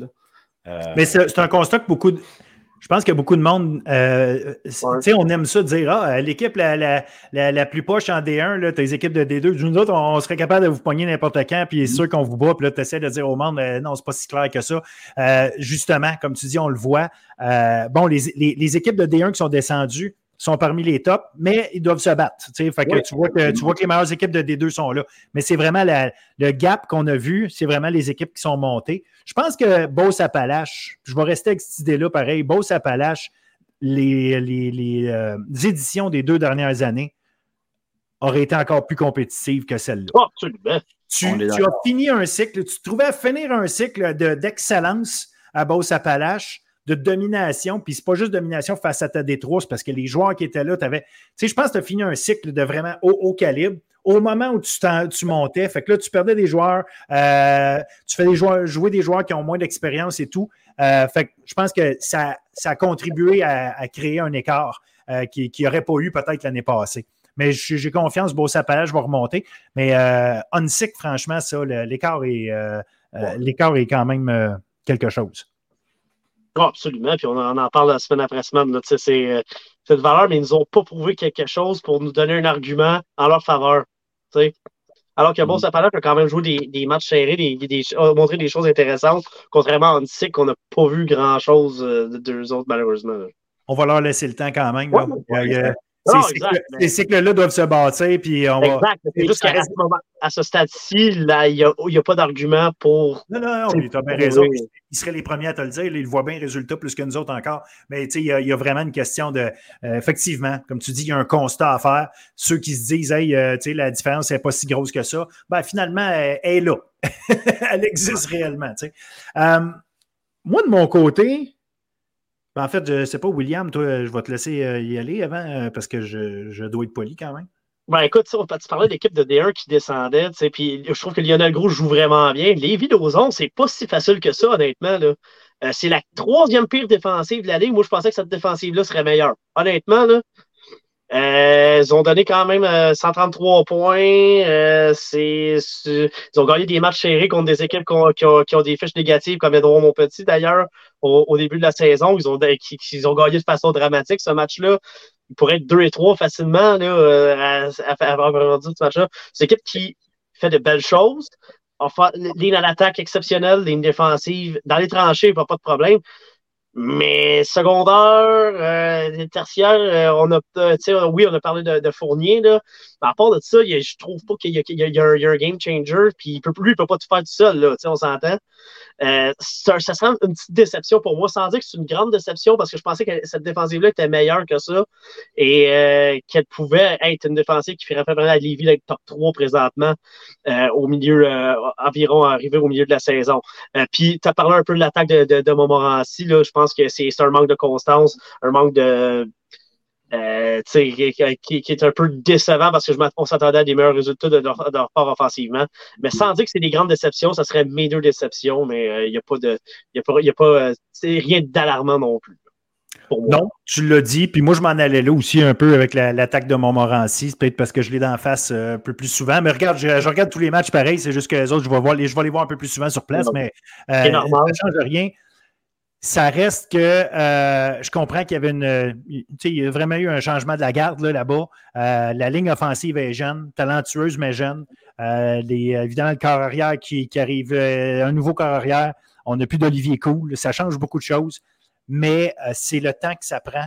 Puis la réalité, c'est que, bon, Esteban a été blessé, deux, deux, a raté deux matchs et ça aide pas, c'est sûr et certain. Il y a, il y a lieu de, de trouver des solutions pareilles assez rapidement parce que, je le dis, le, football d'automne qui se place de plus en plus euh, va être difficile parce que ce n'est pas une équipe qui court euh, euh, aussi bien que d'autres, qui n'ont pas de Tristan Thibault. Peter Andy Tipaldos, je l'aime beaucoup. C'est un bon joueur de foot, il n'y a pas de doute. Mais le, jeu au sol, c'est global. C'est pas juste un gars qui porte le ballon et qui trouve des trous à lui tout seul. Il faut qu'il se crée ces trous-là. Il faut créer des, Est-ce qu'on est, qu'on est, capable de. Est-ce que notre jeu aérien permet de créer ça, justement? De, il, y a, y, a, y a, tout un ensemble avec cette attaque-là que j'ai hâte de voir euh, fusionner un peu plus là, pour, euh, euh, pour être plus efficace parce qu'en en, en, cinq matchs, on n'a pas marqué 100 points. Fait qu'on a une moyenne de 20 points par match à Montmorency. Il faut trouver des solutions à ça. Il faut monter ça d'une coche parce que notre défense est extrêmement forte. C'est juste que là, si notre euh, attaque est à ce point euh, plus basse, on finalement on redevient comme une équipe de 500. Puis c'est à peu près ça qu'on est. On est 3 et 2. Fait que euh, c'est, un, peu ça. Mais tu sais, regarde, sincèrement, là, je vous le dis, je pense qu'on on, on finit avec ça, puis en même temps, c'est chercher des bébites en des deux, tu l'as dit, il n'y a rien de majeur. Il n'y a, pas, a pas des problèmes majeurs. Je mets beaucoup plus d'emphase sur mon coup de cœur que j'ai du fun à regarder tous les matchs, peu ah importe lesquels, à regarder équipe après équipe. Puis tu sais, j'ai eu du fun à regarder le match Beau-Sapalache en SIC aussi. Euh, je trouve qu'on avait eu, on a eu des, tu sais, en regardant la game comme il faut, euh, oui, il y a eu plein de plaqués ratés, il y a eu des affaires, tu sais, qu'aucun coach aimerait voir. Puis, mais euh, j'ai vu des jeux le fun à regarder pareil. Puis tu sais, je, je, je, trouve qu'il y a quand même du bon football qui se joue en général. Puis on est capable d'avoir des bonnes performances dans tous les matchs. Fait que, tu sais, pour moi, c'est bien plus important ça que d'essayer de, bisouner à savoir pourquoi un X ou un O à une place a, a causé des problèmes ou cause des problèmes récurrents à une équipe. Bon, exact. Euh, c'est pour ça que je disais, les villes aux autres, c'est une déception parce que je pensais que leur défensive serait meilleure, mais c'est pas alarmant non plus. Donc, euh, c'est juste, juste un constat plus qu'une déception que, que, que, je fais. Euh, donc, ben, je pense que c'est une équipe qui, qui, est assez bien coachée pour être capable de, de, de, redresser la situation pour les séries éliminatoires. On parlait de CNDF tantôt, c'est constance. Exact. C'est constant pendant un match, on est capable de de se battre à toutes les semaines. Ben, c'est toujours ça, peu importe le sport, euh, que tu joues euh, au golf, au badminton, que tu fasses du cyclisme ou quoi que ce soit, whatever, qu'est-ce que tu veux faire des bonnes performances quand tu es, bon, euh, tu es à un certain niveau, tu es capable d'en donner une fois de temps en temps. C'est ta constance dans ces, dans ces bonnes performances-là qui fait la différence entre les meilleurs et euh, les moyens. Puis dans le fond, euh, c'est juste cette recherche-là. Quand ils disent piquer au bon moment, ben, on n'est pas encore rendu au, moment où on a besoin de piquer. Pour l'instant, on a encore un peu de lousse. Il nous reste une coupe de match à, une coupe de match à disputer encore. Yes. Ah, ça va être une très belle fin de saison dans les deux divisions. Ça va être captivant. absolument, absolument et aussi captivant. J'imagine que le show qu'on vient de faire ensemble, parce que c'était un segment euh, franchement très, très agréable à faire. Je, je, je, souhaite que les gens aient apprécié euh, ça autant que nous, on a eu euh, du fun à le faire. Ben, je, je, parle, je, parle, je parle au nous, peut-être. moi, j'ai eu mm-hmm. bien du fun. Oh oui, définitivement. Non, c'est pas mal de fun. Puis c'est ça. On parle de football. Je trouve qu'on couvre vraiment large aussi. On amène tous les aspects. Fait que non, c'est super bon. C'est vraiment Excellent. Fait que bonne, euh, bonne fin de saison tout le monde. Et euh, je, souhaite à ceux qui n'ont pas entendu leur nom parmi les MVP et qui s'attendent à, se retrouver là, de, continuer de jouer encore plus fort et d'en donner encore plus. Comme ça, on va dire votre nom à la fin de l'année. ouais, non. nommer tout le monde, là, mais. Euh, non. Parce que là, on a déjà fait, on a déjà fait un long show. Fait qu'imagine si on avait commencé à, nommer tout le monde, on passait la nuit, ça. Non, non, ben, on, nomme ceux qu'on pense qui méritaient d'être nommés. comme je le dis souvent, c'est pas un manque de respect envers qui que ce soit, c'est juste prove me wrong, puis ça va me faire plaisir de, visiter le tir après. et voilà. Yes, sir. Hey, merci encore, les gars. Bonne semaine et bonne fin de saison de football. On se retrouve bientôt. Anyway, on parle bientôt de foot. Yes. Salut messieurs. Salut.